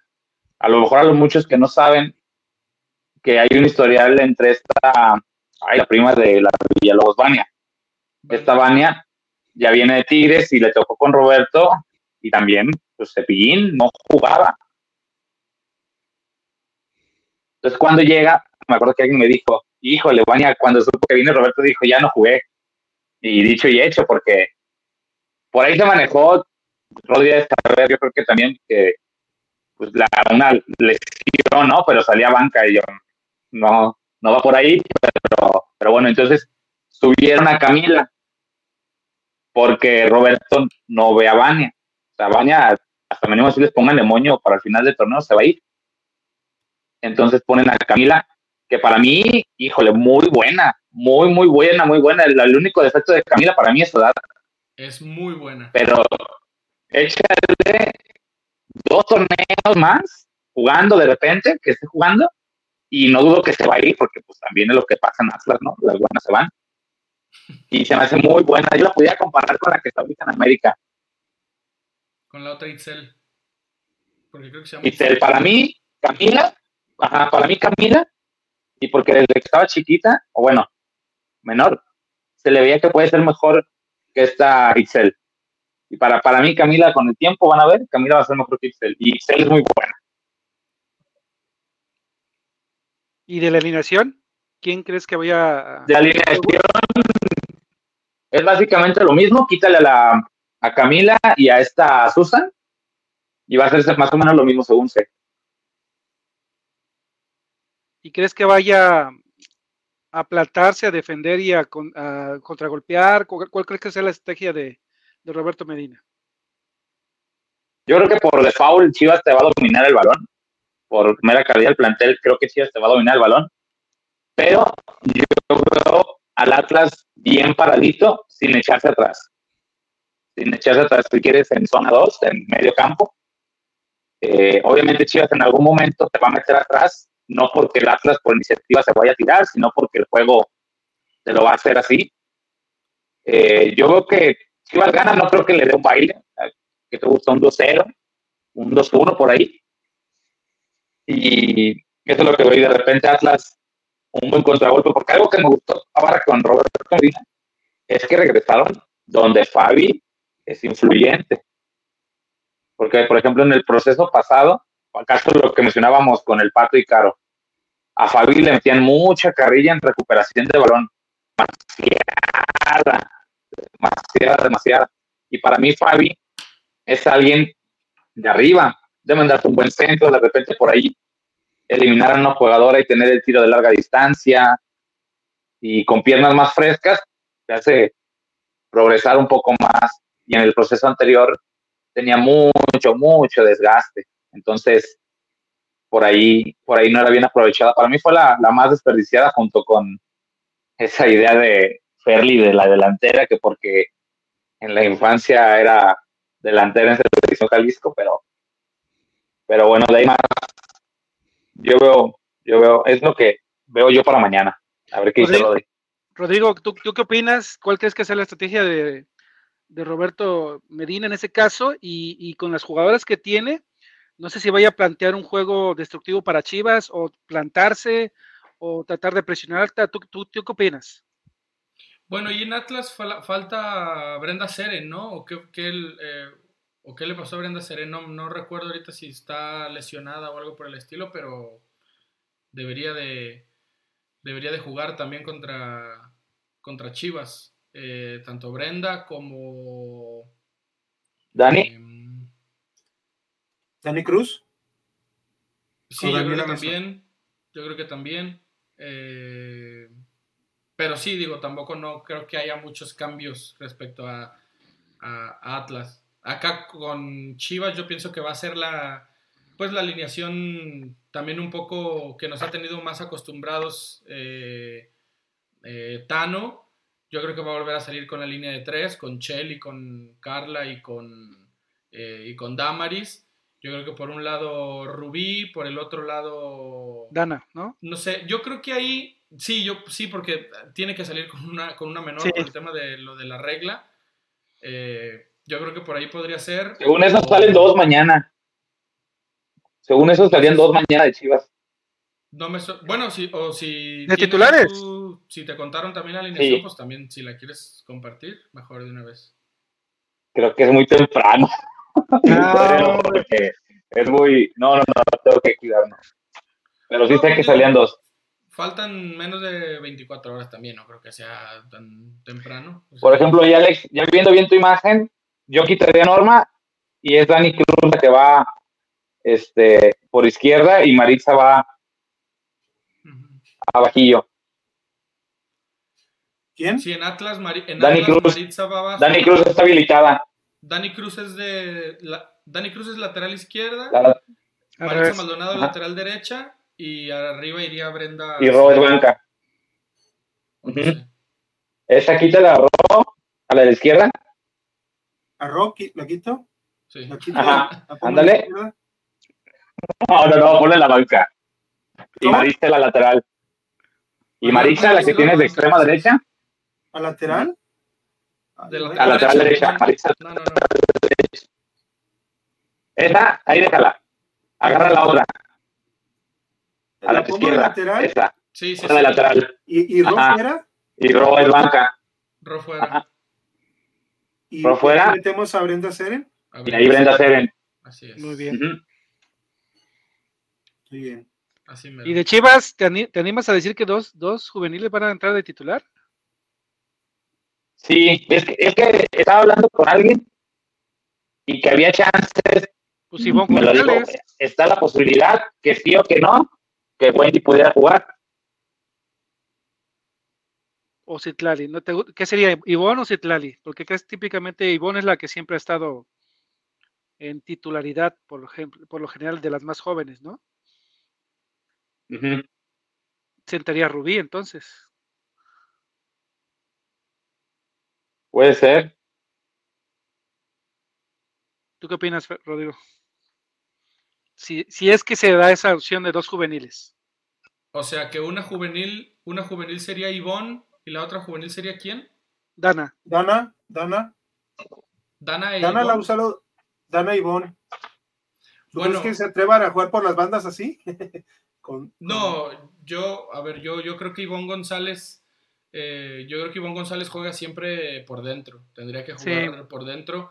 No me suena que vaya a prescindir de Cassandra Montero, pero creo que fue un creo que fue el partido contra Mazatlán, o no me acuerdo qué partido fue. Y de hecho me gustó mucho a mí ese medio campo porque había mucha, con mucha, mucha sensibilidad, mucha, eh, mucha técnica individual. Estaba Dani, Ivonne y Caro Jaramillo detrás de las dos delanteras. Entonces, ese medio campo a mí me gustó bastante.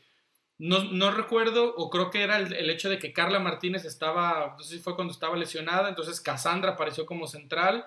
No sé, estoy, estoy inventando, digo, al final de cuentas no, sí me gusta que los, que los entrenadores sepan, pero tampoco así como saber cuál va a ser la alineación, tampoco nunca le he entendido, o sea, el, como el, objetivo realmente de, de saber cómo va a jugar el equipo, ¿no? Porque Además, pues una alineación tampoco te dice mucho de, creo yo, de cómo, de cómo va a terminar jugando un equipo.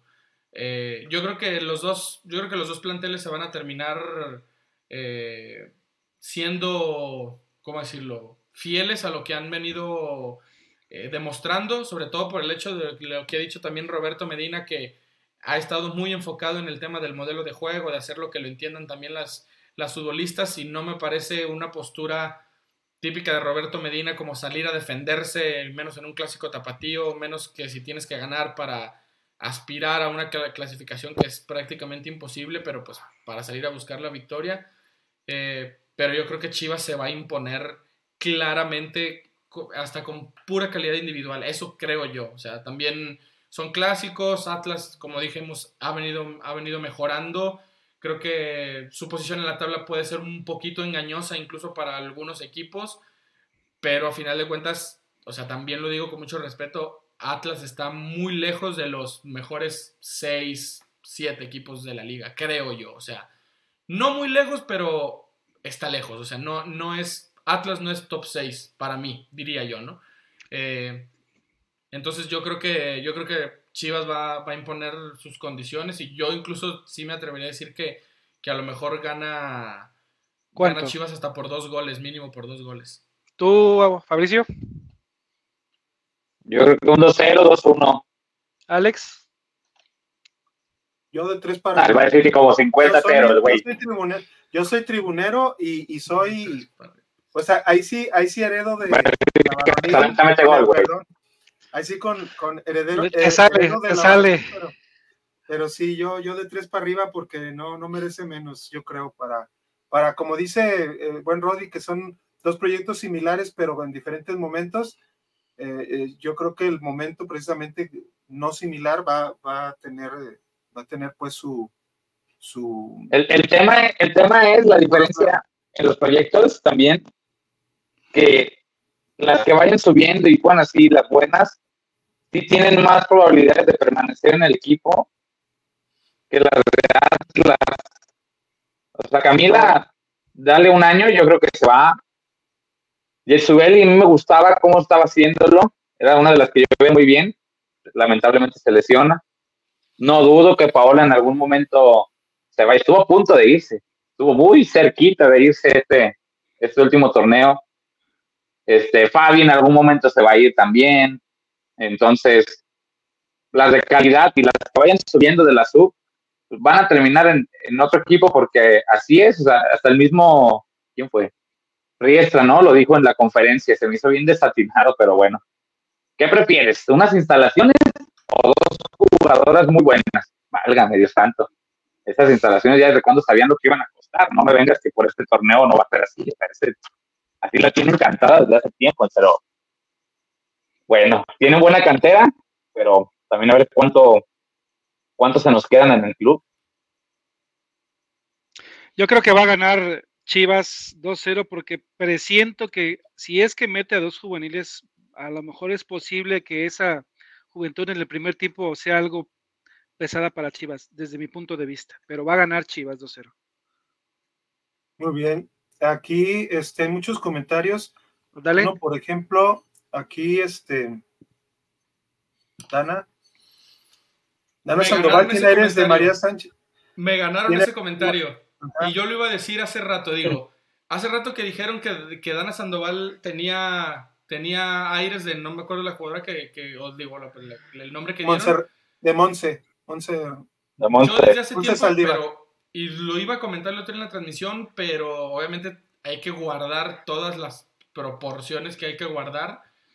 Pero a mí Dana Sandoval me da mucho aire hasta por, la, por al verla, o sea, al verla. Físico, sin que, físico. que juegue, o sea, sin que le caiga el balón. Me recuerdo mucho a María Sánchez, hasta por las calcetas caídas, hasta a veces hasta por el cabello, todo eso me, recuerda mucho a, María Sánchez, pero hay, mm, o sea, mucho, mucha distancia. Pero sí, pero sí me, me recuerda muchísimo. Qué, qué curioso que, que lo haya dicho Brian. Así es. Aquí un comentario bueno. Víctor López dice: ¿Quieren a Celeste porque es más bonita? No.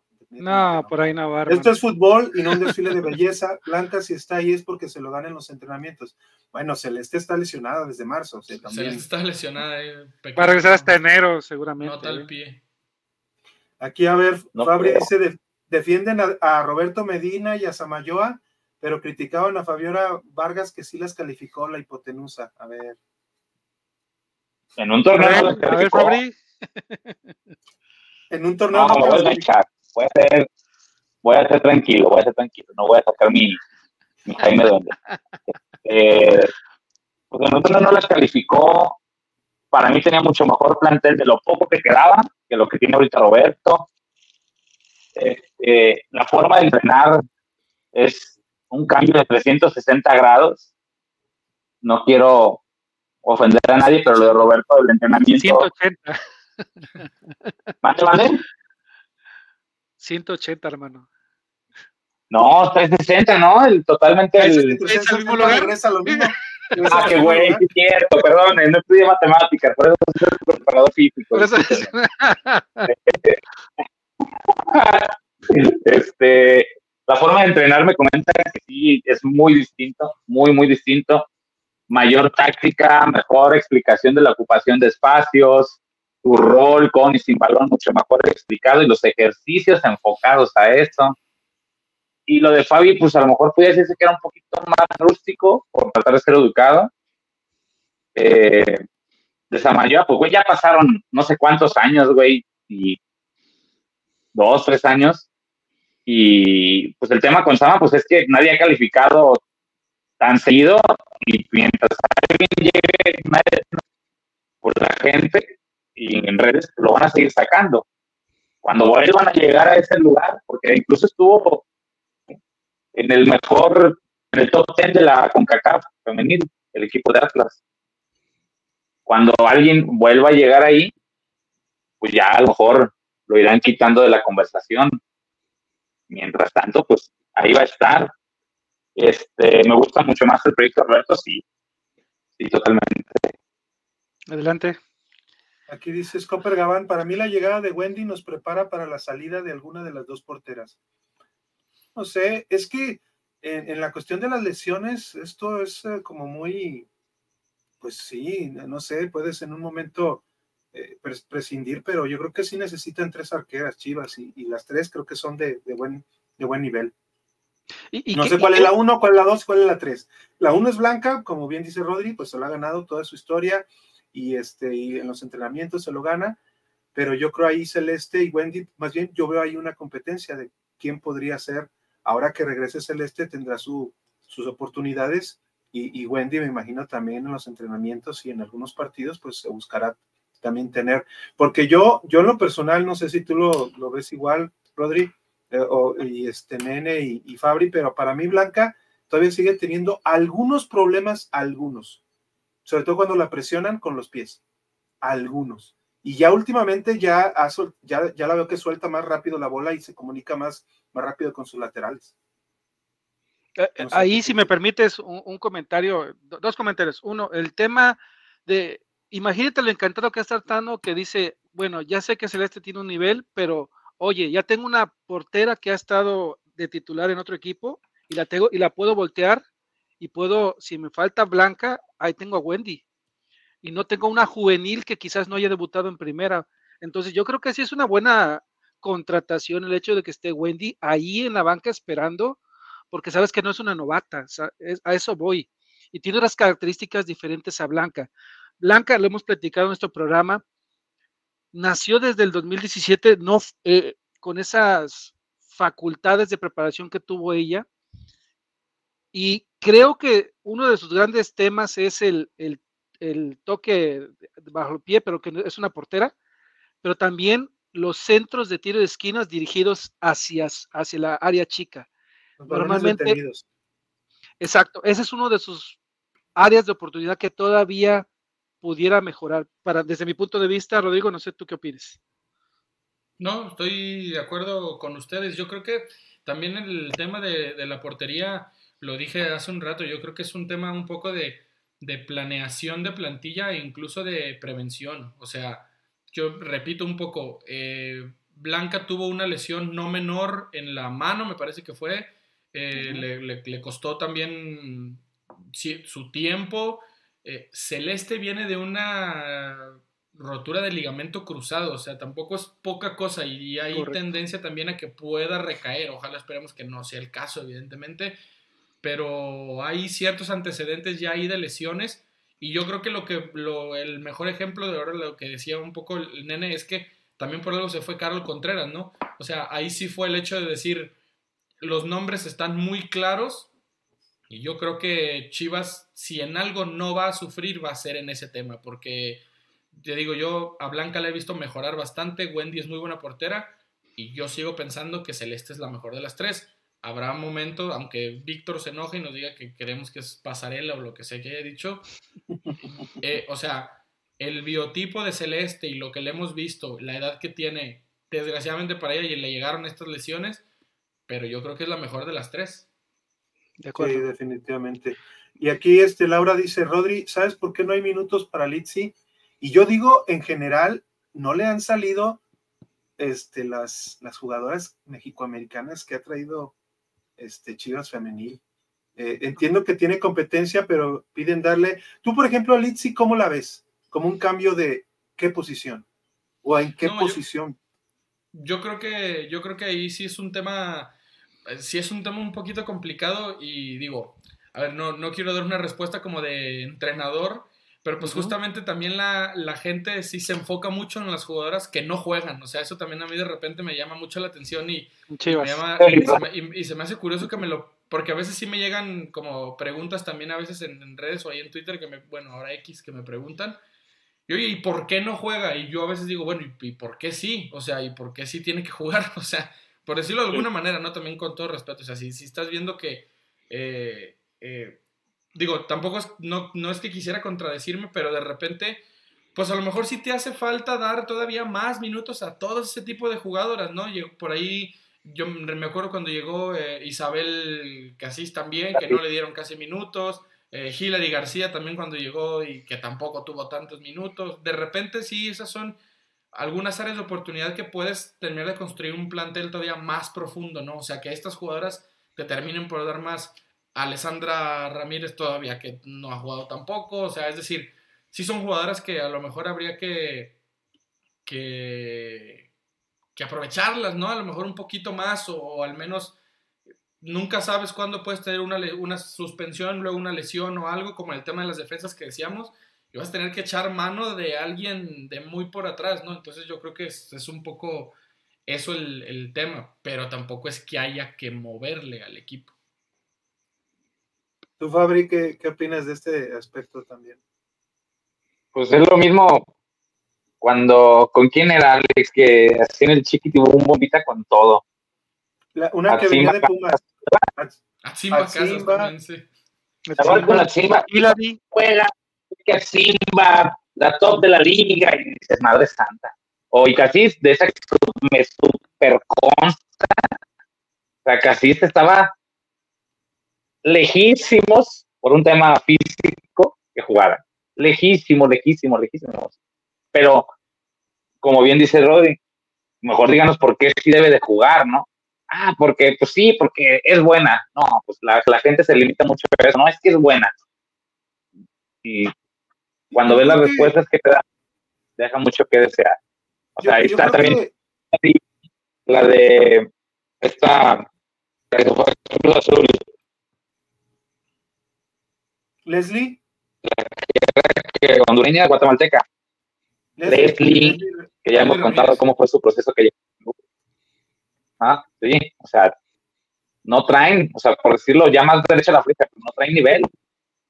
Leslie Fuentes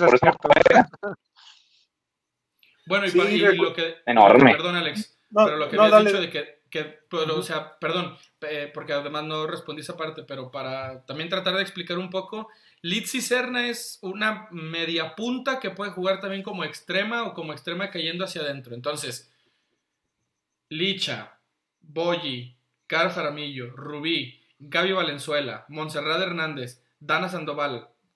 O sea, O, juega una, o juega otra, o juega la otra, o la otra, o la otra, o la otra. O sea, entiendo, porque la, la pregunta además está bien hecha en el tema de que puede tener competencia y puede darles minutos y además yo creo que hasta en un tema de gestión, a lo mejor por ahí si vas ganando 3-0, si vas ganando 4-0, faltan 10 minutos, a lo mejor como para que la misma jugadora se sienta parte de, ¿no? Que no sienta que o ya tenga como esa costumbre de saber que solo va a la banca y no va a jugar. Eso sería el único, si es un buen asterisco hay que contar en el tema de decir eh, que, como decimos, ¿no? Podríamos, podrían crear ese, ese tema de, plantel, pero lo que dice Fabio es muy cierto, o sea, al final de cuentas si hay una jugadora que no tiene el nivel o, en algunos casos el físico o, alguna otra cosa, pues también por algo a lo mejor no va a jugar, ¿no? Yo creo que es un tema de, tener un poquito de, paciencia y ya tendrán ahí sus oportunidades también. Aquí me quisiera hacer una preguntita a, los tres, y es que ahorita hay una jugadora que cuando fue contratada por Chivas no era una defensa, eh, y la habilitaron como defensa por la necesidad propia que tuvo de la lesión King Guzmán y que Mitch González por ahí como que no, no, está, no está logrando ser titular y me refiero a Carla Martínez. Carla Martínez ha tenido una mejoría desde como arrancó, ¿se acuerdan ese, ese, ese, ese titubeo que tuvo al principio de, de la temporada y que poco a poco ha mejorado? Pero creo que todavía tiene bastantes áreas de oportunidad y siento que el fandom de Chivas femenil ya siente que es la consolidad de Chivas que está incluso la candidatean a la selección. Desde mi punto de vista personal, Rodrigo, yo he visto que aún tiene bastantes áreas de oportunidad que trabajar y no digo que lo haya hecho mal, pero creo que Chivas tiene un hándicap en la defensa que nos ha hecho exhibir los equipos importantes. Entonces, ahí es como bien comentaba el buen eh, Alex, creo que la siguiente, ya debería estar ahorita trabajando Chivas, siempre típicamente Fabri decía, a mitad de temporada ya el director técnico está pensando en la siguiente a ver quién se va a traer. Ojalá, ojalá ponder en esa área porque sí me parece que Carla está haciendo buena construcción, pero necesitan a alguien más. Ojalá King Guzmán regrese, pero no sé tú qué opines de este tema de ensalzar a una jugadora que la está cumpliendo, pero todavía tiene bastantes áreas de oportunidad que trabajar. Estoy de acuerdo, quizás no, no, tanto en el tema de que, de que la están hypeando mucho, aunque sí he escuchado el tema de lo de la selección. Eh, pero, a ver, eh, Carla, que creo yo, me recuerdo que era incluso hasta una especie de carrilera, llegó a ser en Toluca. Entonces, de ahí luego obviamente jugó de lateral y luego pues como ya estás aquí cerquita, pues ya métete de central, ahora sí, porque pues no, o sea, y al final de cuentas, eh, no, no, exacto, no, no iba, a ver, de carrilera no va a jugar en este equipo, no iba, y ahí está la pregunta muy acorde a lo que hacen, a lo que estamos platicando. Eh, de lateral con el momento de Chelly yo creo que tampoco, entonces le vino también de perlas, incluso a ella misma, el tema de las lesiones, ¿no? Yo creo que le falta eh, agresividad a ella como, como central, no, obviamente no hablando en un sentido negativo, como eh, le falta temporizar un poquito mejor también y, ser un poco más agresiva en en su búsqueda de por el balón, obviamente sin ser ni atrabancada ni kamikaze como a veces es Cassandra, ¿no? A veces, por ejemplo, pero, pero siento que eso es lo que le hace un poquito de falta a ella. Sin tratar de defenderla, creo que es normal cuando no creciste o naciste en una posición así, pues tratar de, de terminar de comprender los, los fundamentos de esa posición, de la, por, sí, de la posición, por decirlo de alguna manera, ¿no? Entonces, eh, pero para cerrar, pues yo creo que sí que estoy de acuerdo con el tema de las áreas de oportunidad. Hay que ver eh, ese tema, ¿no? Si termina llegando alguien más, no creo, porque yo creo que con Kimberly y luego con la propia Carla van a sentir, porque creo que también hay una especie de, sentimiento de, en cuanto a la evaluación del nivel de la plantilla, porque yo me acuerdo habérselo preguntado incluso a Chore, cuando todavía estaba Edgar, eso, ¿por qué no habían traído una central desde entonces, no? Y me decía que él estaba contento con lo que había, y en ese entonces era Michelle González, ¿no? Entonces imagínense un poquito también cómo estaba el tema de la evaluación de, la plantilla, pero pues, digo, cada quien, ¿no? Ellos, ellos saben más que nosotros, entonces así, así la veo yo. Y aquí, por ejemplo, Laura dice, entonces preguntamos, y yo creo que por eso es válido para los aficionados, porque no le dan minutos, o sea, entonces, ¿para qué traen a Litsi si la meten en un lugar donde están muy poblados de jugadoras y, o en este caso, por ejemplo, eh, las lleva Nelly o será Pato quien las pedía, ahí, ahí digo, no sé si, si se podía hablar, yo creo que solamente preguntándole a Nelly o en este caso a Pato cuando era entrenador, pero, pero yo sí he visto, no solamente en Chivas, ¿eh? sino en, en muchos equipos de la Liga MX femenil, esa tendencia a reforzar demasiado la parte de la mitad del campo al frente. El América está atascado. y hasta hace poco, digo, y, están, y están eh, llenos tanto el medio campo como la delantera, y, pero ya sé, por ejemplo, yo ya me di cuenta que el América femenil es una sin Pereira y sin Oregel, con ellas dos. Entonces, entonces, este, también creo que, hay que ver también como, como tendencias, no solamente cerrarnos a, a Chivas femenil. A mí, yo sigo diciendo la Fabri y me voy a cansar porque sigo diciendo que Chivas no juega sin centrales. Y un error muy craso que tuvo, por ejemplo, en la temporada pasada en el cuartos de final contra Pachuca, Jaco Rodríguez, al regresarle el balón a Blanca y que todos culparon a Blanca de ese balón que le regresó de una manera que una central no se la regresaría, pero una lateral sí, porque... La, Fue el mismo error de contra Puebla, pero Valle, ¿te acuerdas? También contra Puebla, que se le regresó a Celeste y adiós, se le fue hasta el gol hace dos temporadas.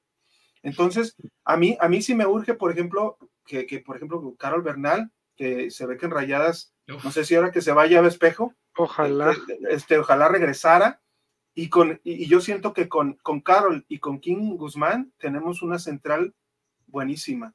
Y, y, quizá este, a, Jaco y a, Carla para, para poder tener unos buenos refuerzos en, en, la central, habilitadas como centrales. Pero es lo que digo, que la, que la afición pregunta eso, yo creo, de, de las cuestiones de las mexicoamericanas, porque, por ejemplo, a Leslie nomás le dieron 45 minutos en la jornada 1 contra Cholas y se acabó. Y en la temporada pasada, 20 minutos con, con Necaxa y se acabó. Fue suficiente para decir, no funcionaron. No sé qué piensan al respecto ahí. Dice Chivas, es ahorita la segunda mejor defensa. Ahí está Jaco, Kimberly, urgen más revulsivos para el ataque. Ahí hay otro punto de vista. Pero las estadísticas, bueno. Pero por ejemplo, eh, eh, eh, Rodrigo, ¿tú crees, y, y, Fabri, hay cambios para Caro y para Licha? en este momento cambios, cambios por lo que ellas dan, no solamente en posición.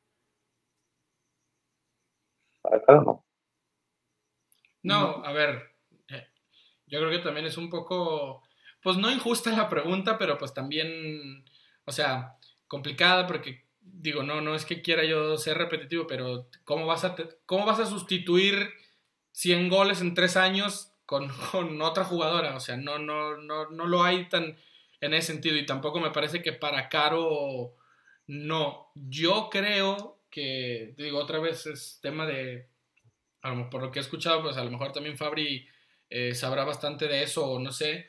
Eh, había para mí grandísimas prospectos de, en el tema de Caro Jaramillo, que incluso hubiera ayudado a dosificarla mejor, que era en su momento Isabela Gutiérrez, que ya también optó por, por una opción de, creo que se fue a buscar una beca a Estados Unidos. Y la otra jugadora era Paloma Magallanes, que también tampoco ahorita ya no está en el equipo. esos jugadores a mí me gustaban bastante.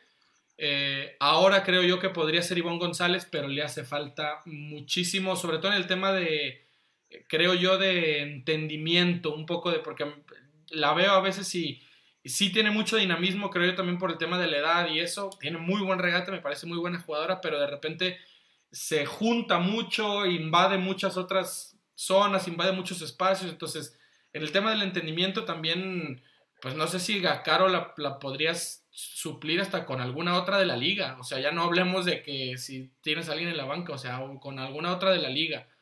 Eh, y también quizás desde esa perspectiva, pues tampoco es como, no quiero traer fantasmas, pero tampoco los equipos y las planeaciones no se hacen así como hacía Peláez, ¿no? Que ponía la formación y luego decía, si no está este, va a jugar este otro que está abajo. O sea, no, no, no funciona así, pues, la planeación de una, de una plantilla. Entonces, eh, pero yo creo que hay gente muy capaz en adelante. O sea, no sé, si no, digamos, si no están Licha y Caro, pues a mí se me ocurre, no sé, a lo mejor partir un poco de otra formación, pero creo que hay cosas que se pueden hacer interesantes con Boyi, con Gaby Valenzuela, con Rubí, eh, son Rubí importantes. King Galicia. Por dentro, incluso también. Bueno, Rubí ya lo ha tocado cuando no está. Yo veo más opciones para rotar a alguien en la posición de, por ejemplo, con Licha que con Caro. Para mí, Caro. Ah, no, claro. No tiene tanta banca que con Licha, porque, ok, un partido no tienes a Alicia y ahí estaba Boy, ¿no? Y la acompañas con otra jugadora, qué sé yo. Y con Carlos sí veo más complicado cuando no está. ¿Quién te da ese salto de calidad ahí? Por eso es que a Boy.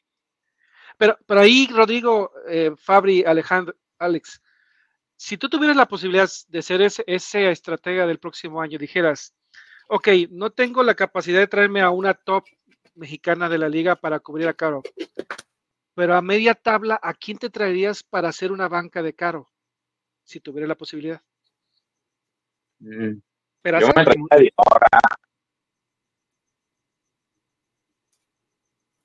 Aquí no, no, se te escuchó. No te escuché, Fabri. Se te está fallando otra vez. A Dinora Garza. Dinora Garza. Puede ser. Para Pero, banca. uy. Ajá. Para banca ¿Tú, Rodri? de- No, no sé, yo está, está complicado, no, yo, yo ahí en ese sentido, por lo que es caro, por que creo que todavía le quedan varias temporadas, no, no, a ver, y por el tipo de perfil que, de perfiles que hay también en, en, en la cantera o lo que viene, yo trataría de seguir insistiendo un poco por ahí. Ahora también creo que está como esta como esta costumbre o como este vicio, por decirlo de alguna manera, que incluso se da en muchísimos lugares, como que al jugador o la jugadora habilidosa o habilidosas, habilidosos, eh, está como esta tendencia de siempre tirarlos por fuera, o sea, como que siempre buscar que sean extremos o siempre buscar que jueguen afuera, pero digo, a lo mejor estoy diciendo barbaridades, pero ¿por qué no dan a Sandoval intentar que juegue un día por dentro? Eh, yo creo que Gaby Valenzuela podría jugar por dentro también. Eh, es decir, so- son jugadoras que por el regate que tienen, por la calidad que tienen, creo yo que podrían jugar por dentro. Obviamente las hemos visto por fuera y rendir muy bien por fuera.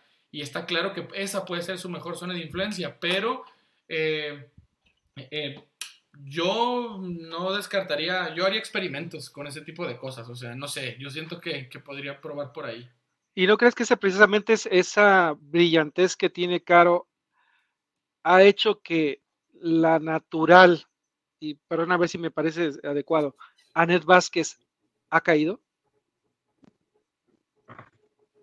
Bueno, y no sé qué tan comentario impopular sea, pero no, yo no, ahí no, o sea, no, no, no veo, no veo una, o sea, similitud ni mucho menos en cuanto a, a, a potencial posible, no, no lo veo yo ahí. Ah. Es que, es que a Net la hemos visto mucho en, en sub-20 más que nada, y en la posición se puede decir en, en La comparativa con Chivas, que está detrás de la delantera, detrás de las delanteras. Entonces, a lo mejor por eso le buscan ahí un poco, pues, porque a, a, a Net la han tirado por bandas, la han interiorizado, este, y, y, y, pues su mejor trabajo que se ha visto, no en, en, en, este, en primer equipo, ha sido este, detrás de, de, las delanteras o detrás de la, de la delantera por, por, por, eh, por, la media luna, se puede decir ahí, la zona 14 que le llaman, que le llamaban algunos entrenadores.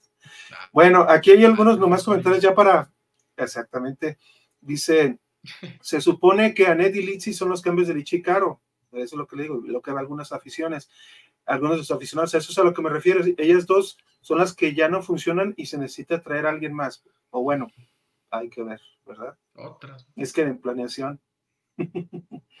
Dice, ¿para qué tener en banca jugadoras que ya están en los 30? Para mí, Dinora Garza no, no lo hace mal. O sea, yo como un cambio para cuando se necesite. De que ya no está caro, lesión roja, nuestra siguiente juego, ah, pues la metemos. No como titular indiscutible y la edad no es algo para quitarle mérito al talento. Y aquí Julio Torres dice, si mal no recuerdo, hace un año contra Rayadas se jugó sin cara y sin licha, efectivamente. O sea, sí, sí ha habido, pues, momentos, ¿no? Aquí Scopper Gavran dice, Net ya no dio y no va a dar, ya se le debe estar acabando la beca. Bueno, ha entrado de cambio eh, en los últimos minutos y un poco de refresco, un poco para, para ya cerrar los partidos. Pero sí veo, pues, a veces también esa tendencia, ¿no? De mucha afición, de que, de que, este, a, a, unas que, que, no juegan, ¿por qué no juegan? Y a otras, ¿por qué juegan? Y hasta, y hasta ¿por qué están en el equipo? Bienvenido, Pero, bienvenido, bienvenido al fandom Chivas femenil, bienvenidos. No, es en todo el femenil, güey. Es en todo el femenil. Sí, Hay aficiones más grandes y más chicas, pero en todos los equipos pasa. Me consta sí, de tres, ya saben quién, que pasa y a veces hay, hay un equipo en el que piden que por qué no juega la cuarta portera, güey, hazme el favor. Bueno, Uno, dos, ah. tres, por las, las, las, tres que están adelante, ¿no? Dice aquí, el, el cambio de Licha es Boyi, caro si no tiene competencia, Peraza es la opción. Ah, Era. ¿verdad? Era. Dice, yo digo que sí se puede traer a alguien que esté en los 30 en lo que se consolidan las menores, porque si no, en partidos difíciles nos animan a meterlas. Bueno, pues ya creo que nos extendimos un, un muchito. en el programa. Queremos agradecerte, Rodrigo Fabri, este, por haber estado en el, en el, programa. La verdad, este, muy enriquecedor. Eh, quizá nomás una última pregunta, sí, Rodrigo. ¿Qué opinas? Porque a mí sí me dolió mucho. Después de, creo que después del partido contra América, en la que hubo pues así medios y todo allá en México y bla, bla, bla, hablando. Después vi partidos aquí de locales de Chivas donde en las conferencias de prensa nomás estabas tú. Yo creo que estabas tú y alguien conectado. ¿Qué, qué, qué te llama? Digo, no quiero que te pongas a, a, opinar de otros, de otros medios ni nada, pero creo que también a falta, nos falta un poquito más a los, a los medios también de, de interesarse un poquito más en la, en la Liga MX femenil y estar pues así eh, aprovechar, por ejemplo, al Tano, que, que tú le haces preguntas muy completas, muy concisas, tácticas, este, de, de, sistemas de juego, de, de, cómo, de cómo entró fulana, tal. Eh, no sé, ¿tú qué, qué, opinión te lleva eso? Yo creo que sí hay que como que apoyar más, ¿no? En esa parte, ¿no? De, en los, de parte de los medios y no solamente ustedes, eh, que también está tu DN pues apoyando, pero se ve, nota pues que ellos están un poco más para allá, para el centro. Acá nomás Eric López, nomás viene para la, para la varonil. Parece que no existe la femenil para él. no, digo, yo no, no, no, no quiero, digo, porque al final de cuentas no me consta de mucha de gente, o sea, formalmente preguntarles a lo mejor su opinión o algo así, pero yo creo, no, no, es que no, no, no quiero que suene mal a lo mejor lo que voy a decir, pero hace falta muchísimo interés por cubrir el fútbol femenil, o sea, muchísimo interés y eso tiene que venir de parte de nosotros también, o sea, de, nosotros como, como periodistas, como reporteros, como, como gente de los medios, como, digo, no quiero también poco entrar en un tema que también es muy complicado, que es el tema de el cuerpo de las redacciones, lo mal pagado que es el oficio también, de que con, un, con una sola persona quieres cubrir cinco fuentes distintas de información, o sea, también eso es, es, complejo y no sé qué tanto vaya de la mano, pero, pero a ver, puedes ver el partido en tu casa y te puedes conectar al Zoom a hacer una pregunta. O sea, eh, yo creo que hace falta muchísimo interés en, ese, en ese sentido y yo lo digo no, no por querer quedar bien, porque al final de cuentas siento que eso también me, me pudo abrir las puertas ahora llegar a, a, Fox Sports, el, el, el, que estaba genuinamente interesado en el fútbol femenil y eh, sobre todo en, por supuesto, estaba más interesado en cubrir a, Chivas femenil, porque me interesaba un poco más el proyecto que, que Atlas, pero ahora también con Atlas y que me toca ir a los partidos, entonces es... Mm, de cierta manera del propio interés de nosotros, porque tampoco quiero señalar y decir tú y tú y tú y tú no, porque, a ver, así como, e incluso es hasta consejo, ¿eh? así como hay medios que yo saco de mi, no quiero decir tampoco un nombre parecido, porque luego dicen, ay, dijo y le tiró a estos, no, pero así como crean sus páginas de, de Facebook para luego conseguir una acreditación y luego ir al partido y ni siquiera hacer preguntas, o sea, también pueden pedir su acreditación para ir al fútbol femenil. O sea, así como crean su página, así como crean su canal, así como crean su todo, también desde ahí también pueden apoyar el fútbol femenil y desde ahí también pueden ir. Entonces, eh, eh, hay equipos en los que a veces sobran las acreditaciones y van al palco y ahí están y y celebran los goles y no son buenos ni siquiera para recoger la basura de lo que les dan, de, lo que nos dan ahí de la comida de prensa. Eh, y, y, por qué no, ¿Y por qué no cubrir también el fútbol femenil? O sea, en ese sentido, yo no, no tengo reparo en decirlo que cada quien haga lo que le corresponde, ¿no? O sea, también hay directivas que tienen que hacerse cargo de sus equipos, ofrecer sueldos dignos, condiciones de trabajo dignas, etcétera, etcétera. Eh, la afición, que así como dice, también la afición debe preocuparse por, a ver, pues hago lo posible, ahora el partido es en sábado, pues si no tengo nada que hacer, pues a lo mejor voy, el boleto cuesta 50 pesos, o sea, y nosotros interesa en cubrir el fútbol femenil, en verlo, en, porque no somos aficionados, o sea, para el que me diga, es que no me divierte, no es, o sea, no es diversión tampoco, o sea, no es, no, yo no veo un partido para divertirme, o sea, lo veo porque es mi trabajo, ¿me a entender? Que luego me divierta, pues ya viene de añadidura, o sea, eso es, eso es extra, que me divierte en mi trabajo, eso es extra, pero es mi trabajo, entonces, el, trabajo debe ser estar informado, el trabajo debe ser ver la liga, conocer a las jugadoras, al menos los equipos de tu plaza, o sea, si, si tienes dos equipos en tu plaza, pues con mayor razón, o sea, no sé, no me quiero tampoco alterar. Oye, Rodri, yo te quiero hacer una pregunta. De tu lado, que tú eres periodista. Este, obviamente sin señalar a nadie, digo, el mío sí, mi cuestionamiento sí irá señalando, no a ti, pues, pero hay veces que en la conferencia de prensa, y hablo de medios oficiales, o sea, medios con canal en televisión abierta o de paga, y que van y cubren el femenil, pero a veces se ve que no traen ni idea ni de lo que están hablando, ¿no? Voy a citar un ejemplo, no digo el nombre, pero pues no está difícil. Estaba viendo la conferencia, puedo ver la conferencia de San Luis Tigres, la conferencia con Milagros. Ah, y, una y una reportera pregunta a esta Milagros, ¿por qué no juega Mari Carmen siendo que estaba suspendida por tarjetas? Y le hacen el cuestionamiento, y aparte viniendo a veces de personas que cubren y hacen el cuestionamiento de, un cuestionamiento así, infame, siendo de algo que debería ser de cajón, o sea, porque me consta muchos amigos que están en el medio cómo preparan sus partidos para la hora que les toca intervenir, o doy este dato, etcétera, etcétera, etcétera. Y a veces se ve una falta de preparación, así como de que, ay, tengo partido, déjame conectar, deja voy, micrófono, listo, vámonos. Y ingue su madre la preparación.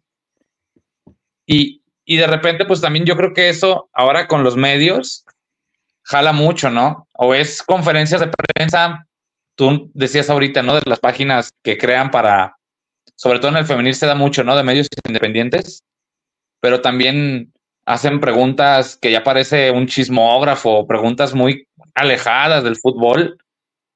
Y yo creo que son contados tres personas los que ven conferencias de Atlas, Chivas, América, que hacen que el director técnico pueda hablar y hablar bien.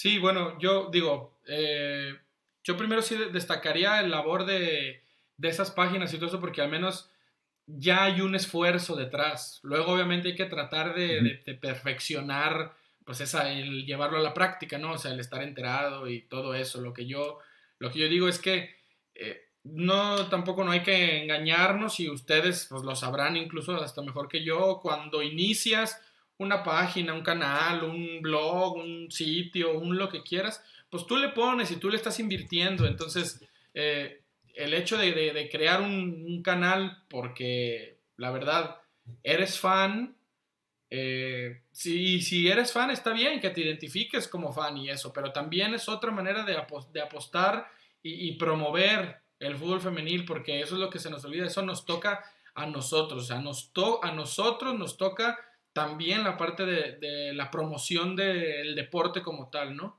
Pues, y es el, la, la labor principal de nosotros, ¿no? O sea, si no, no existirían conferencias de prensa, si no, no existirían día de medios, si no, no existirían todo ese tipo de cosas. Entonces, eh, es lo que dijo Alex, o sea, hace falta mucho, mucho interés, que eso es lo peor, hace falta interés. Ya todo lo, luego lo que dice Fabri, que también es cierto, eso todavía de cierta manera se puede corregir, ¿no? Porque pues te puede llegar un boletín, te puedes meter a ver los, los y las sancionadas y todo eso, pero el problema es que no haya ni siquiera interés. Y eso sí me lo han dicho, o sea, el otro día también hasta el Tano me conmigo porque le hice tres preguntas y me dijo luego, también la gente de prensa me dijeron, si pensabas pedir una especial esta semana, pues ya no te lo vamos a dar porque ya lo hiciste aquí, ya le preguntaste tres veces en la conferencia de prensa.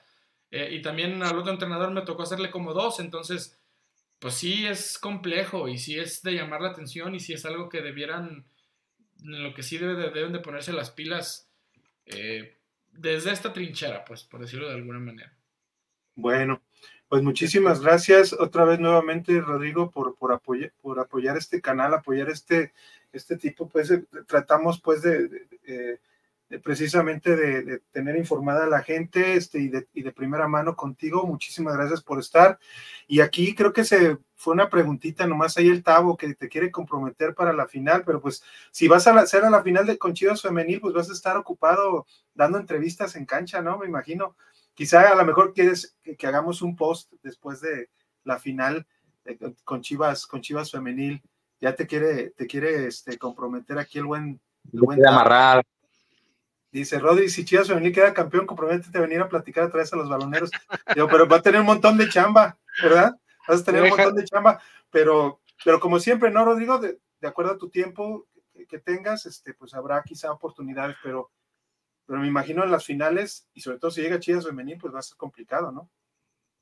No, yo, a ver, yo siempre he dicho, yo vengo cuando me inviten, o sea, y yo voy a donde me inviten. Entonces, si me invitan, yo con todo gusto. A ver, obviamente, el día de la final, pues depende a lo mejor de dónde sea la final y sobre todo si, si la final es aquí en la vuelta en el Akron, pues la van a poder ver a través de la pantalla de Fox Sports. El clásico tapatío lo van a poder ver a través de la pantalla de Fox Sports. Perdón por el anuncio ahí, el gol a lo mejor, pero, eh, pero recordarles, o sea, afortunadamente, digo, no es por pararme el cuello, pero me gusta el también trabajar en un medio que apoye tanto al fútbol femenil, ¿no? O sea, tenemos un programa de fútbol femenil que también lo pueden ver. Eh, si quieren adentrarse al mundo de fútbol femenil, pongan Fox Golf Femenil, ahí también se pueden ir empezando a enterar de jugadoras, de equipos, de cómo van, etcétera, etcétera. Gracias Alejandro por, sus palabras.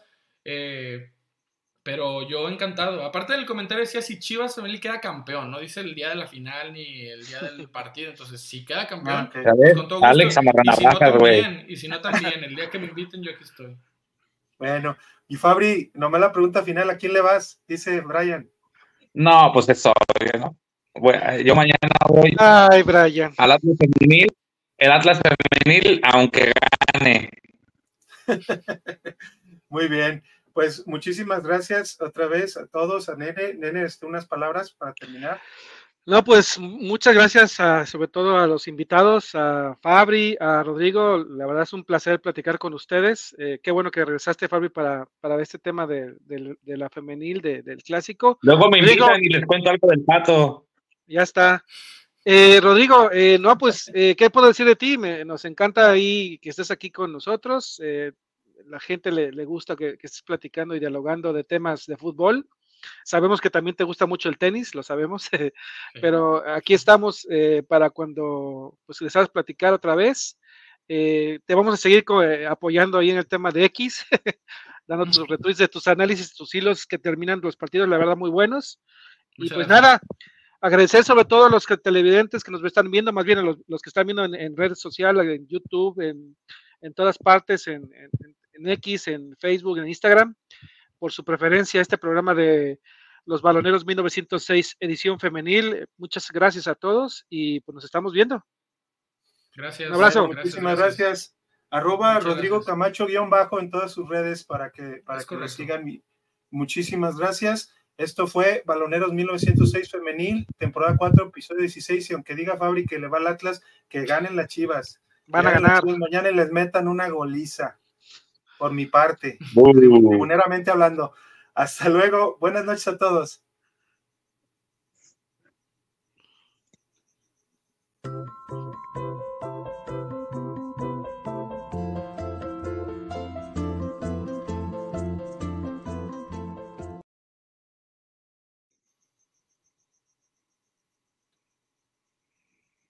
Listo. Listo. Estuvo chido.